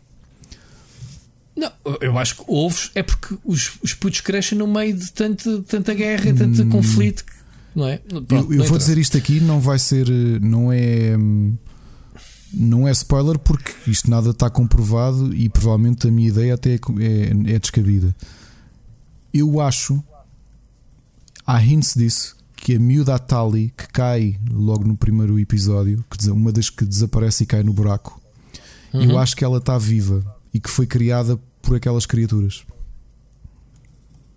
Eu acho que a e ideia achas de... que essa é que vai ser, vai ser protagonista? Que dá eu não acredito que seja protagonista, mas que ela tem ali um destaque qualquer, tem. Eu acredito que sim. Para mim, o Race by Wolves é isso eles têm a visão dessa, dessa, dessa, dessa miúda, não é? Exatamente. Só que ficas sempre na dúvida se ela existe mesmo ou não. Eu acho que existe e que foi criada pelos. pelos por aquelas criaturas humanoides. Uhum. Que ninguém sabe o que é ainda, né? Acho, acho que só me falta ver um dos que estão disponíveis. Vi 4 ou 5. Não, são 8. Estão 8. Mas não estão todos disponíveis. Estão, estão. É, no HBO estão. Estão, estão. Ah, no, ah, estão todos? Estão. Acho que era o Mocas que me estava a dizer que que lhe estava a ser servido semanalmente. É, mas eu também não vi. semanalmente, mas já saíram 8 episódios. Ah, já saíram 8, pronto. Então já. eu vou. Eu vou pai no quinto. Portanto, ainda vou muito atrás daquilo que tu viste. Desculpa, um, acabou de sair há bocadinho o nono episódio. Nono? Pronto. Pronto. É que agora já tenho HBO na televisão, temos nada a ver. Ainda não consegui meter no telemóvel porque aquilo. Não me digas nada que eu estou triste de não bug. haver ainda a aplicação na Vodafone para o Disney Plus. Mas olha que eles eh, já, eu já tenho a nova uh, aplicação, está lá tudo arrumadinho. Foi, que diferença do caraças. Não, mas que não diferença tem, tem lá? Não tens ainda a aplicação para o Disney Plus na box, que era isso que eu queria. Na, na box tem a Amazon, Netflix e HBO. E a Amazon já foi uma surpresa para mim, mas. Já está lá a bombar, já, já conectei. Portanto, o gajo está a dizer: queres Amazon? Paga. Eu, está bem, login, tunga, tó, vai buscar. mas pronto, estou a ver, estou a curtir, está a ser diferente. O resto é teu. Prontos, podes continuar. Ah, ah, desculpa, desculpa, não tenho aqui, mas acabei de ver ontem também o Spy. Okay. E tal como tu dizias, que série, série do caraças, meu. Que série. Ele é muito bom ator, meu. É, sim, Ele. É, é, é, muito bom. E a história é impressionante, um, não é? A história é, pá, é. Como é que é possível aquilo acontecer? E, e, como é que é possível a estupidez como ele depois, né? Historicamente é apanhado. Um, Portanto, foi um bocado, um bocado tonho, digamos, foi apanhado em flagrante, não é? De uma forma estúpida. Pois foi. Isso logo vimos no primeiro episódio que ele é apanhado, portanto. Hum, mas pronto, é gira, é muito gira a história. Quem tiver a oportunidade de Spy, seis episódios, hum, uma série com o protagonista, o, o Sacha Cohen, é? o Borat, num papel totalmente diferente daquilo que a gente está habituado de ver. Muito giro. Siga. Olha, começando aqui do fim, acabámos. Acho que eu tinha sido um dos meus conselhos da semana. Falei do 10, não foi? Com o David Tennant. Uhum. Que ele fazia de, de um, Dennis Nielsen, o serial killer londrino. Acabámos de ver a série. Acho que não acabámos antes do episódio. Portanto, acabámos. É uma minissérie genial que está no HBO. Mais uma excelente interpretação do, do David Tennant. O Miguel Nogueira até tinha vindo comentar comigo, perguntar se eu estava a ver, e ele assumiu que sim, por ser com o, com o David Tennant. Eu continuo a achar que ele é, apesar de ter ficado conhecido como Doctor, o décimo Doctor, não é? Do Doctor Who, uhum, uh, uhum. a maior parte das pessoas viu a primeira vez, ou o mundo, o mundo global viu a primeira vez a fazer de vilão, com o Barty Crouch Jr. no uhum. Harry Potter 4. E acho que ele é excelente a fazer vilões. E Isso, também na, na Jessica, Jessica, Jones. Jones. E para mim, ele fez a série toda, ou seja, yeah. a temporada que ele era o vilão, ele Sim. valia a pena da série toda. Foi a única coisa que, que valeu a pena, realmente, tens razão. É no Broadchurch ele não faz de vilão, faz de, de, É o protagonista, é o polícia, mas é uma, mais uma interpretação genial dele. E depois tem outro. Um, nós aconselhamos aqui também o Criminal, um, que é aquela série antológica que foi feita pelo Netflix em quatro países diferentes e cada episódio é passado dentro de uma sala de interrogações. Lembras-te de falar disto? Em que o primeiro uhum. episódio da versão uh, britânica da primeira temporada é com o David Tennant, que ele é o, o, o suspeito. Já agora, acho que não falei aqui, a Season 2 já estreou. E tens a série do, do Neil Gaiman, também, também falámos aqui dela. Exato, também. E agora, ele a fazer de serial killer, e quando tu comparas com as fotos e com vídeos que existe da pessoa mesmo, não é? Do serial killer, porque isto foi nos anos 80, é impressionante o quão bom ator ele é. Porque é de uma frieza. É, é, repara, tu vês o Dez e, e, vês que o serial killer é que levou a polícia e disse-lhes: Olha, eles estão enterrados aqui. E foi dando informações, porque ele diz: Pá, uh, yeah, uh, quem eu matei merece, que, merece que, se, que, a família saiba a verdade e não sei o quê. E um tipo a colaborar, só que depois vês os interrogatórios com ele. A interpretação de David Tennant é genial e, portanto, vale mesmo a pena. É uma minissérie. Falando em minisséries, outra de excelência que estreou hoje em Portugal, estreou ontem na América, uh, anteontem na América e hoje, desculpem, ontem na América e hoje em Portugal, chama-se The Comey Rule. E o que é que é The Comey Rule? Eh, como tu sabes, desde que o Trump foi eleito, eu passei a dar muito mais atenção à política americana do que à portuguesa. Então, diariamente leio muito sobre política americana e ouço muito sobre política americana. E eu acompanhei este processo todo a acontecer. E então, o irónico de ver uma série, uma minissérie como The Comey Rule, que já agora é protagonizado pelo Jeff Daniels, que faz de, de James Comey, e que tem o. Epa, agora está-me a esquecer como é que ele se chama. Um ator do Highlander a fazer de, de, Donald Trump de forma genial mesmo. Ah, o Brandon Gleeson. Brandon Gleeson faz de Trump e está genial a interpretação dele. Okay? O que é que é o The Comey Rule? É a história de como é que a investigação que o diretor do FBI fez a Hillary Clinton e a forma como ele geriu a coisa até publicamente fez com que, na prática, ele entregasse, entre aspas, as eleições ao Trump, porque isto aconteceu, tudo o que foi tornado público foi dias antes das eleições. Uhum. E toda a gente analisou isto como foi culpa dele. Então, como é que foi o impacto dele de praticamente toda a gente dizer isto é tudo culpa tua e ele passar a ser a pessoa mais odiada do mundo? Porquê? Porque ele não só prejudicou um lado, como prejudicou o outro e acabou por conduzir o Trump a ser eleito. Esta minissérie, o Jeff Daniels, que é genial, que já estou forte falar dele, o Jeff Daniels é o Jeff Daniels, faz James Comey e mostra-te este período. Tens a Holly Hunter também a fazer de Sally Yates, portanto, isto tem aqui um elenco de luxo. E, e toda a gente foi apanhado de, de, de, surpresa com esta série, que são minissérie com duas partes. No HBO está como quatro episódios, portanto, em quatro horas vês a série toda. É muito boa, é muito. É politically heavy, portanto é uma série política. Só que a parte estranha para mim é que eu acompanhei isto tudo diariamente nas notícias. Estás a perceber? Isto, eu, eu não me lembrava que isto foi há 4 anos. Isto parece que tinha sido ontem, este processo todo. E é tão estranho veres uma minissérie Sim. sobre uma coisa que tu literalmente leste sobre todos os dias ontem. É como de repente agora fazerem uma série sobre o coronavírus. Estás a perceber? Certo, tu estás certo, a viver certo. isto. Ou seja, eu não sou americano, mas eu vivi isto enquanto público. E acho que está tão boa a série, uh, do ponto de vista de interpretação, a forma como eles interligam com. com. com notícias reais e telejornais reais e tudo isso. É uma ótima perspectiva para perceber o que é que esteve ali por trás uh, disto. E acho que é uma, um ótimo aviso para as eleições que aí vêm. Novamente, uh, interpretações de luxo. Jeff Daniels, pá, o que é que há a dizer sobre Jeff Daniels? Okay? O Brandon Gleeson é impressionante a fazer de Donald Trump porque não faz não faz uma caricatura como obviamente como o Alec Baldwin faz aquilo é um personagem cómico. Aqui não. Eu acho que ele apanhou tão bem os tiques do Trump que é e está tudo tão bem filmado que é tão credível vê-lo a falar. É mesmo mesmo mesmo espantoso. Até porque ele estudou alguns discursos do Trump e estás a vê-lo a interpretar isto. Portanto vale mesmo a pena. Ok é o meu conselho. Portanto, se gostam de política e se têm alguma atenção à política norte-americana, The Comey Rule é atualíssimo. Eu acho que nunca vi uma série ser feita, um, ainda por cima com este nível de qualidade, uh, de um tema tão atual. Percebes? Isto foi ontem que uhum. aconteceu, uhum. ok? 4 horinhas, menos de 4 horas. Já agora vou-te vou vou lançar aqui um desafio. Diz-me. Sabes qual é que é o. Ele não se chama David Tennant. Como é que ele se chama originalmente?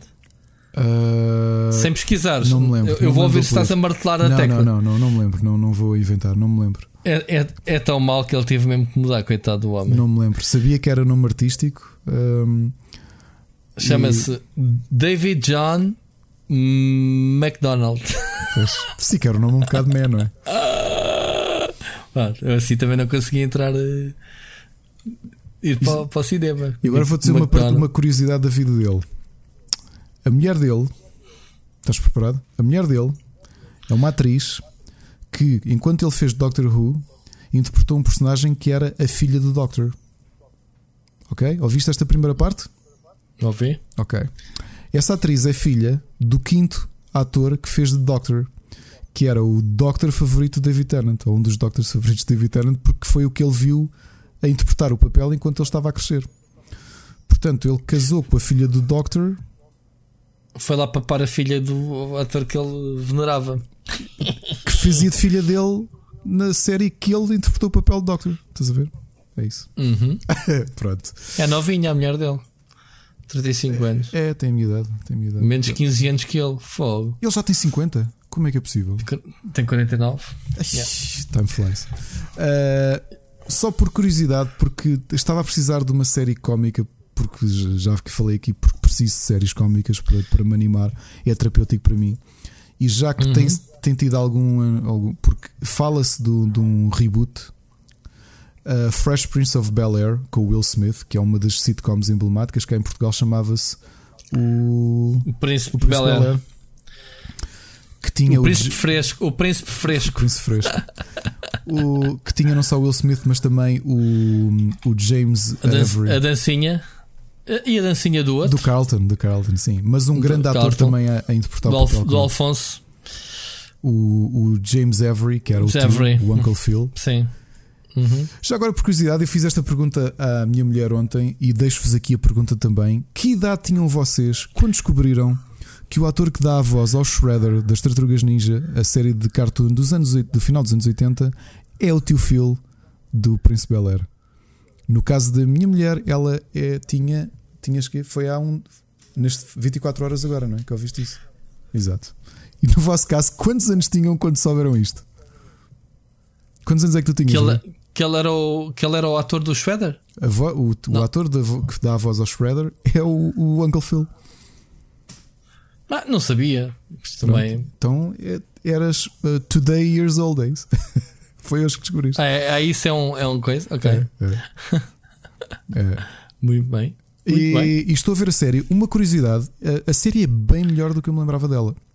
E toca em assuntos muito mais sérios do que e atuais, infelizmente. Um, ou seja, está bem escrito, obviamente. Um, e, no, e, eu achava que era uma série mais meh, o humor era muito. Mas não, o humor é bom e sobrevive aos dias de hoje.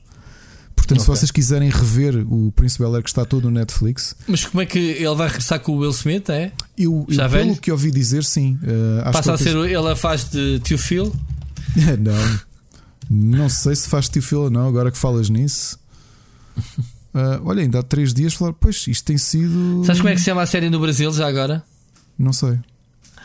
É ainda melhor. Um maluco no pedaço. Ui.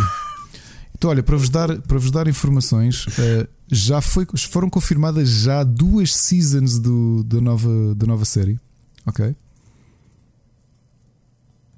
Muito Mas bem. acho que não sei se é com o Will, com o Will Smith ou se ele é só produtor. Uh, desculpem okay. lá, estão, estamos a ver as notícias em direto. Que isto foi anteontem que anunciaram. Mas eu acho que não é. E já tem trailer oficial e tudo. Em 4K se procurarem no YouTube, chama-se Bel Air, a série.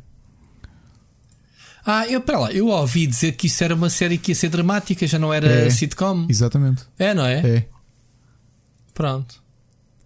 Foi isso Exatamente que eu vi. Foi a única coisa que eu já sabia, já é old news isso.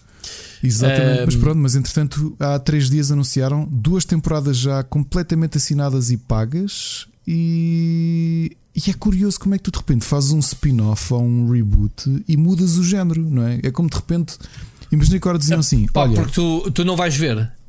Vou. É exatamente, o público Vou. cresceu, entretanto, os fãs. Vou. Isto é isso, é que é o efeito Cobra Kai? É isto? Não, não. Eu acho que o formato sitcom, eu acho que para já, ele provavelmente já não tem pedalada para fazer uma cena genica que ele tinha que ter na altura para o papel que fez. Obviamente ele tinha que mudar. Se ele cresceu, se o príncipe cresceu, é, é normal que a série também tenha mudado em prol disso. Pá, e o Will Smith é um senhor, atualmente. É um senhor de Hollywood, quer dizer, o gajo o gajo em tudo o que toca. Uh, olha, o Cobra Kai é deles, não sei se sabes. Sim, sim, é sim, produtor sim, executivo. Pronto. Um... Sim, mas por um lado é estranho, é como dizerem assim: olha, o. Porque o Cobra Kai, pá, o tom muda e a série já falámos aqui, é boa, mas não se distancia muito do género. Agora dizerem assim: olha, vai haver um reboot Friends e vai ser uma série tipo CSI. Isto é completamente estúpido, não é? Tem Até não aconteceu, tu não tinhas o Baywatch e depois o gajo não fizeram um spin-off que eram detetives à noite.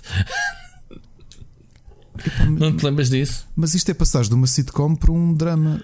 Sim, provavelmente vai okay. funcionar, não é? Porque tu, se pensares bem, os temas. Novamente, é, é. é aquilo que eu tenho sentido. Aquilo, aquilo, apesar de ser comédia, tu tens montes de episódios que abordam temas que infelizmente ainda são atuais, questões do racismo e tudo.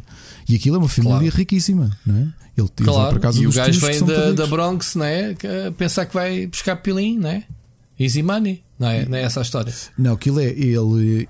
Ele, apesar de ser um tipo inteligente, eh, claro, ele vivia um, em West Philadelphia, não é? Que é uma zona com, complicada, e arranja problemas com a malta na rua. Uhum. E a mãe, para tentar que ele fuja um possível caminho mau, pede para ele ir viver com a irmã dela, pá, que é professora universitária e é casada com um advogado daquelas empresas, daqueles escritórios de alta e vivem muito bem, têm mordomo e tudo em Bel Air, não é? E então para ele aquilo é um grande choque, que era um gajo do, do, do bairro, não é? De um bairro muito pobre e de repente cai em, em Bel Air. Mas aquilo que tu notas hum, é pá, claro que tens episódios clássicos, aquela disputa com o primo, não é? Que o primo é um Betinho.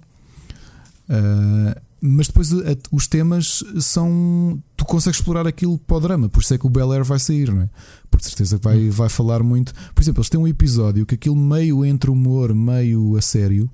Eles já em 90, porque a série é de 1989 ou 90, foi logo na primeira temporada. Eles falam da questão de se tu fores mandado parar para pôr as mãos no. para fazeres tudo aquilo que dizem. E então o primo, que é todo ricaço, não tem noção.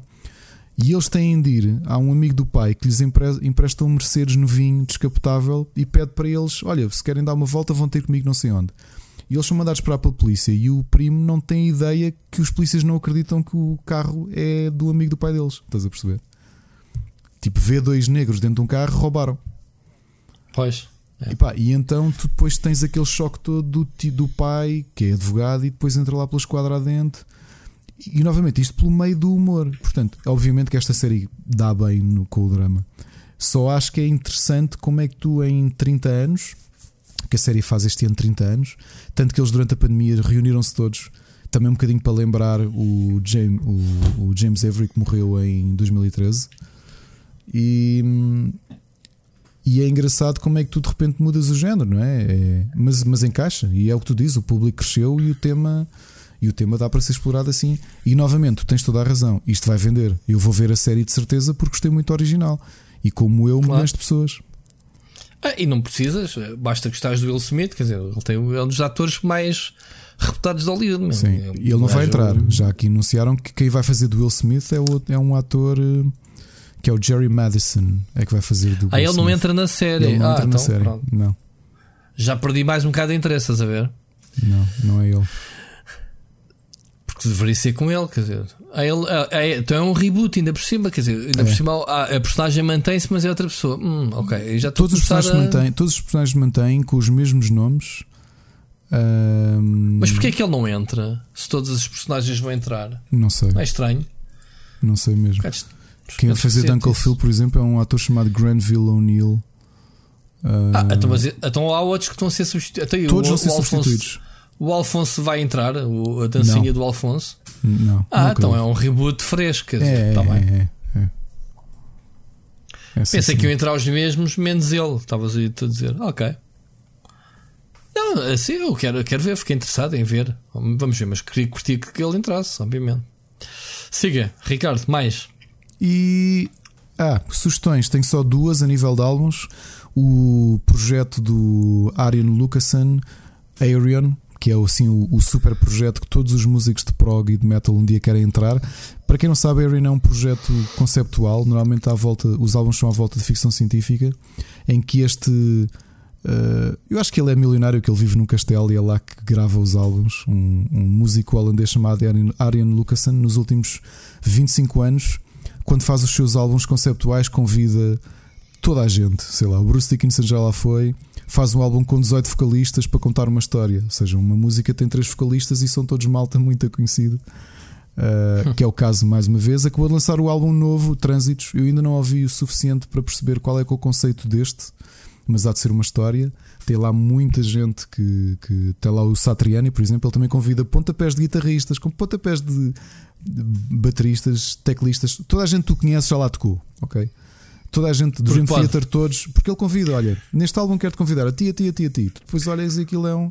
Por isto não faz torneios porque não faz sentido. Essencialmente aquilo é o. É a creme de lá creme dos músicos e ele convida-os para virem gravar. Eh, para vir gravar músicas específicas, não é? Portanto, o álbum novo, uhum. Trânsitos. Para quem gostar da Arion, eu te aconselho, uh, se quiserem não mergulhar no novo álbum, há dois que eu aconselho mesmo. O primeiro é o Human Equation, que o personagem principal é interpretado pelo James Labrie dos Dream Theater. E vou-te dizer que se calhar é das melhores coisas que eu já ouvi de James Labrie cantar. ok? É uma história sobre um tipo que tem um acidente de carro e o álbum todo são dois discos em que montes de vocalistas que tu conheces interpretam emoções por exemplo. E então é o tipo em coma e uh, como é que, o, o, que é que se passou para ele estar em coma? E depois tens algumas músicas que são a mulher e o melhor amigo na, no quarto hospital a, a, falar, enquanto muita coisa se passa na mente dele, ok? E depois tens um chamado 01001 que é sobre o mundo da internet. Também dois álbuns, um álbum conceptual de uma ponta à outra. E pronto, primeira sugestão, outra sugestão, uma banda de geólogos eh, muito conhecida pela malta do prog, que é The Ocean. É um álbum instrumental, como todos os álbuns deles. The Ocean acabou de lançar um álbum chamado Phanerozoic, Phanerozoic 2, Mesozoic, Cenozoic. Portanto, até o nome dos álbuns são à volta de geologia.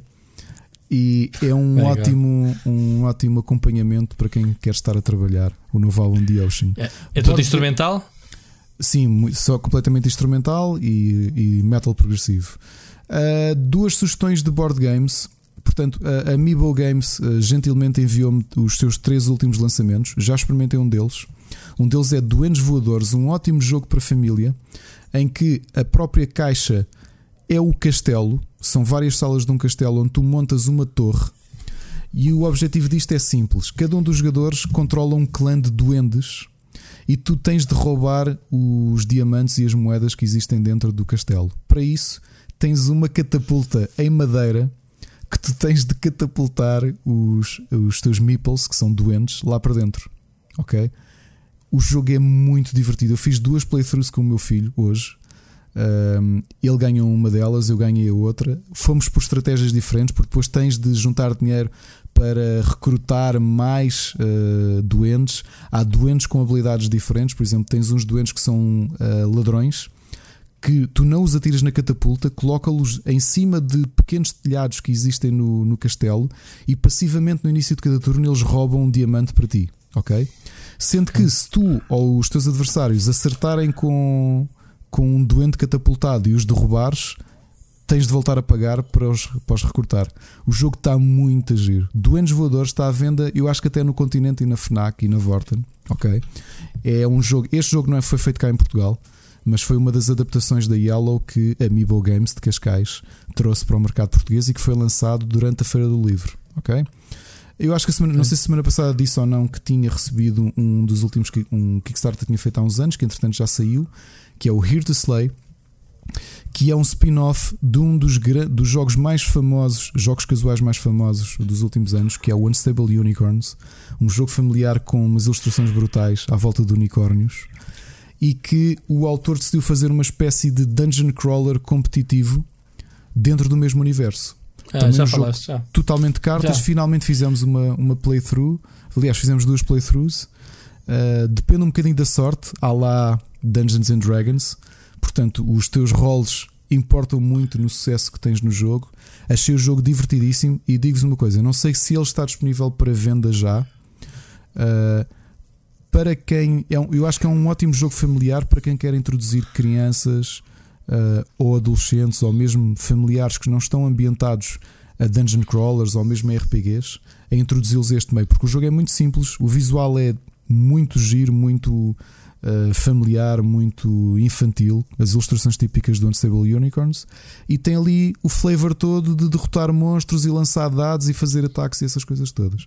Portanto, se tiverem a oportunidade de comprar Here to Slay, que eu acho que é lá de chegar às lojas uh, rapidamente, porque é de um universo e de um, de um criador cujos jogos vendem bastante bem, uh, apostem nisso. Última sugestão para terminar. Falei aqui no outro dia do story arc que a Marvel terminou há duas semanas, que foi o Empire.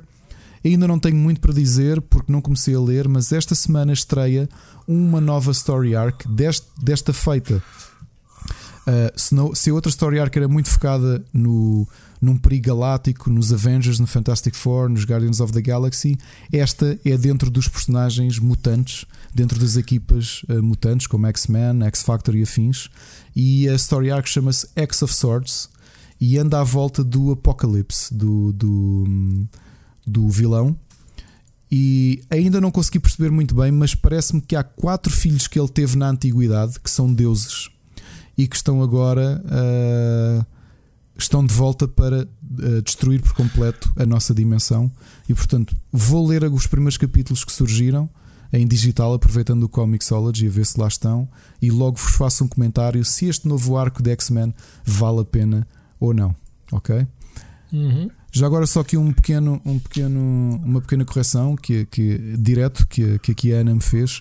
Os Zerion fazem turnés, é verdade, mas não fazem com os músicos todos, eles fazem com, com a banda que ele tem de suporte convida um ou outro vocalista para os acompanhar, como por exemplo na turnê 2003, se bem me lembro, as músicas que eram cantadas pela Anneke van Giersbergen uh, foram interpretadas por aquela cantora holandesa que ele descobriu e que fez as versões. Ou seja, como ele não podia ter os, os músicos todos, porque o hábito, pelo que eu percebi, é: imagina, ele pega, ó oh, Satriani, vens cá três dias para o meu castelo na Holanda e gravas aqui isto que eu compus, ok? Gravas a tua hum. parte. E é assim que ele faz aos músicos todos. A malta vai lá passar férias uns dias, grava a parte deles do, do, dos álbuns, ok? E pronto. Tens organizado, gajo. Bom produtor, gajo. É, pá. Eu admito aqui que um dos meus sonhos, o meu único sonho musical era um dia poder ter estatuto para ser convidado para participar no álbum destes, até porque ele equilibra muito entre convidar a malta muito conhecida e pequenos músicos que ele foi descobrindo pelo mundo todo. Portanto, fica aqui okay. um sonho que eu não sei se algum dia ele, ele só, ele só descobre quem canta, tu não cantas, meu. É verdade, é verdade, pelo menos é. não torno público. Olha, isto conseguimos oh fazer um episódio um bocadinho mais curto que os outros. Não muito, mas um bocadinho. Um bocadinho, por acaso está maior que aquilo que eu queria fazer, ok? Mas tudo foi bem. Ela disse, foi o que ela disse. Isso é o que ela disse. Enfim, Ricardo, olha, é sempre muito bom ouvir-te. Uh, espero que os teus uh, miúdos fiquem bem, que vocês também. Obrigado. E ouvimos para a semana. Ouvimos para a semana. Okay.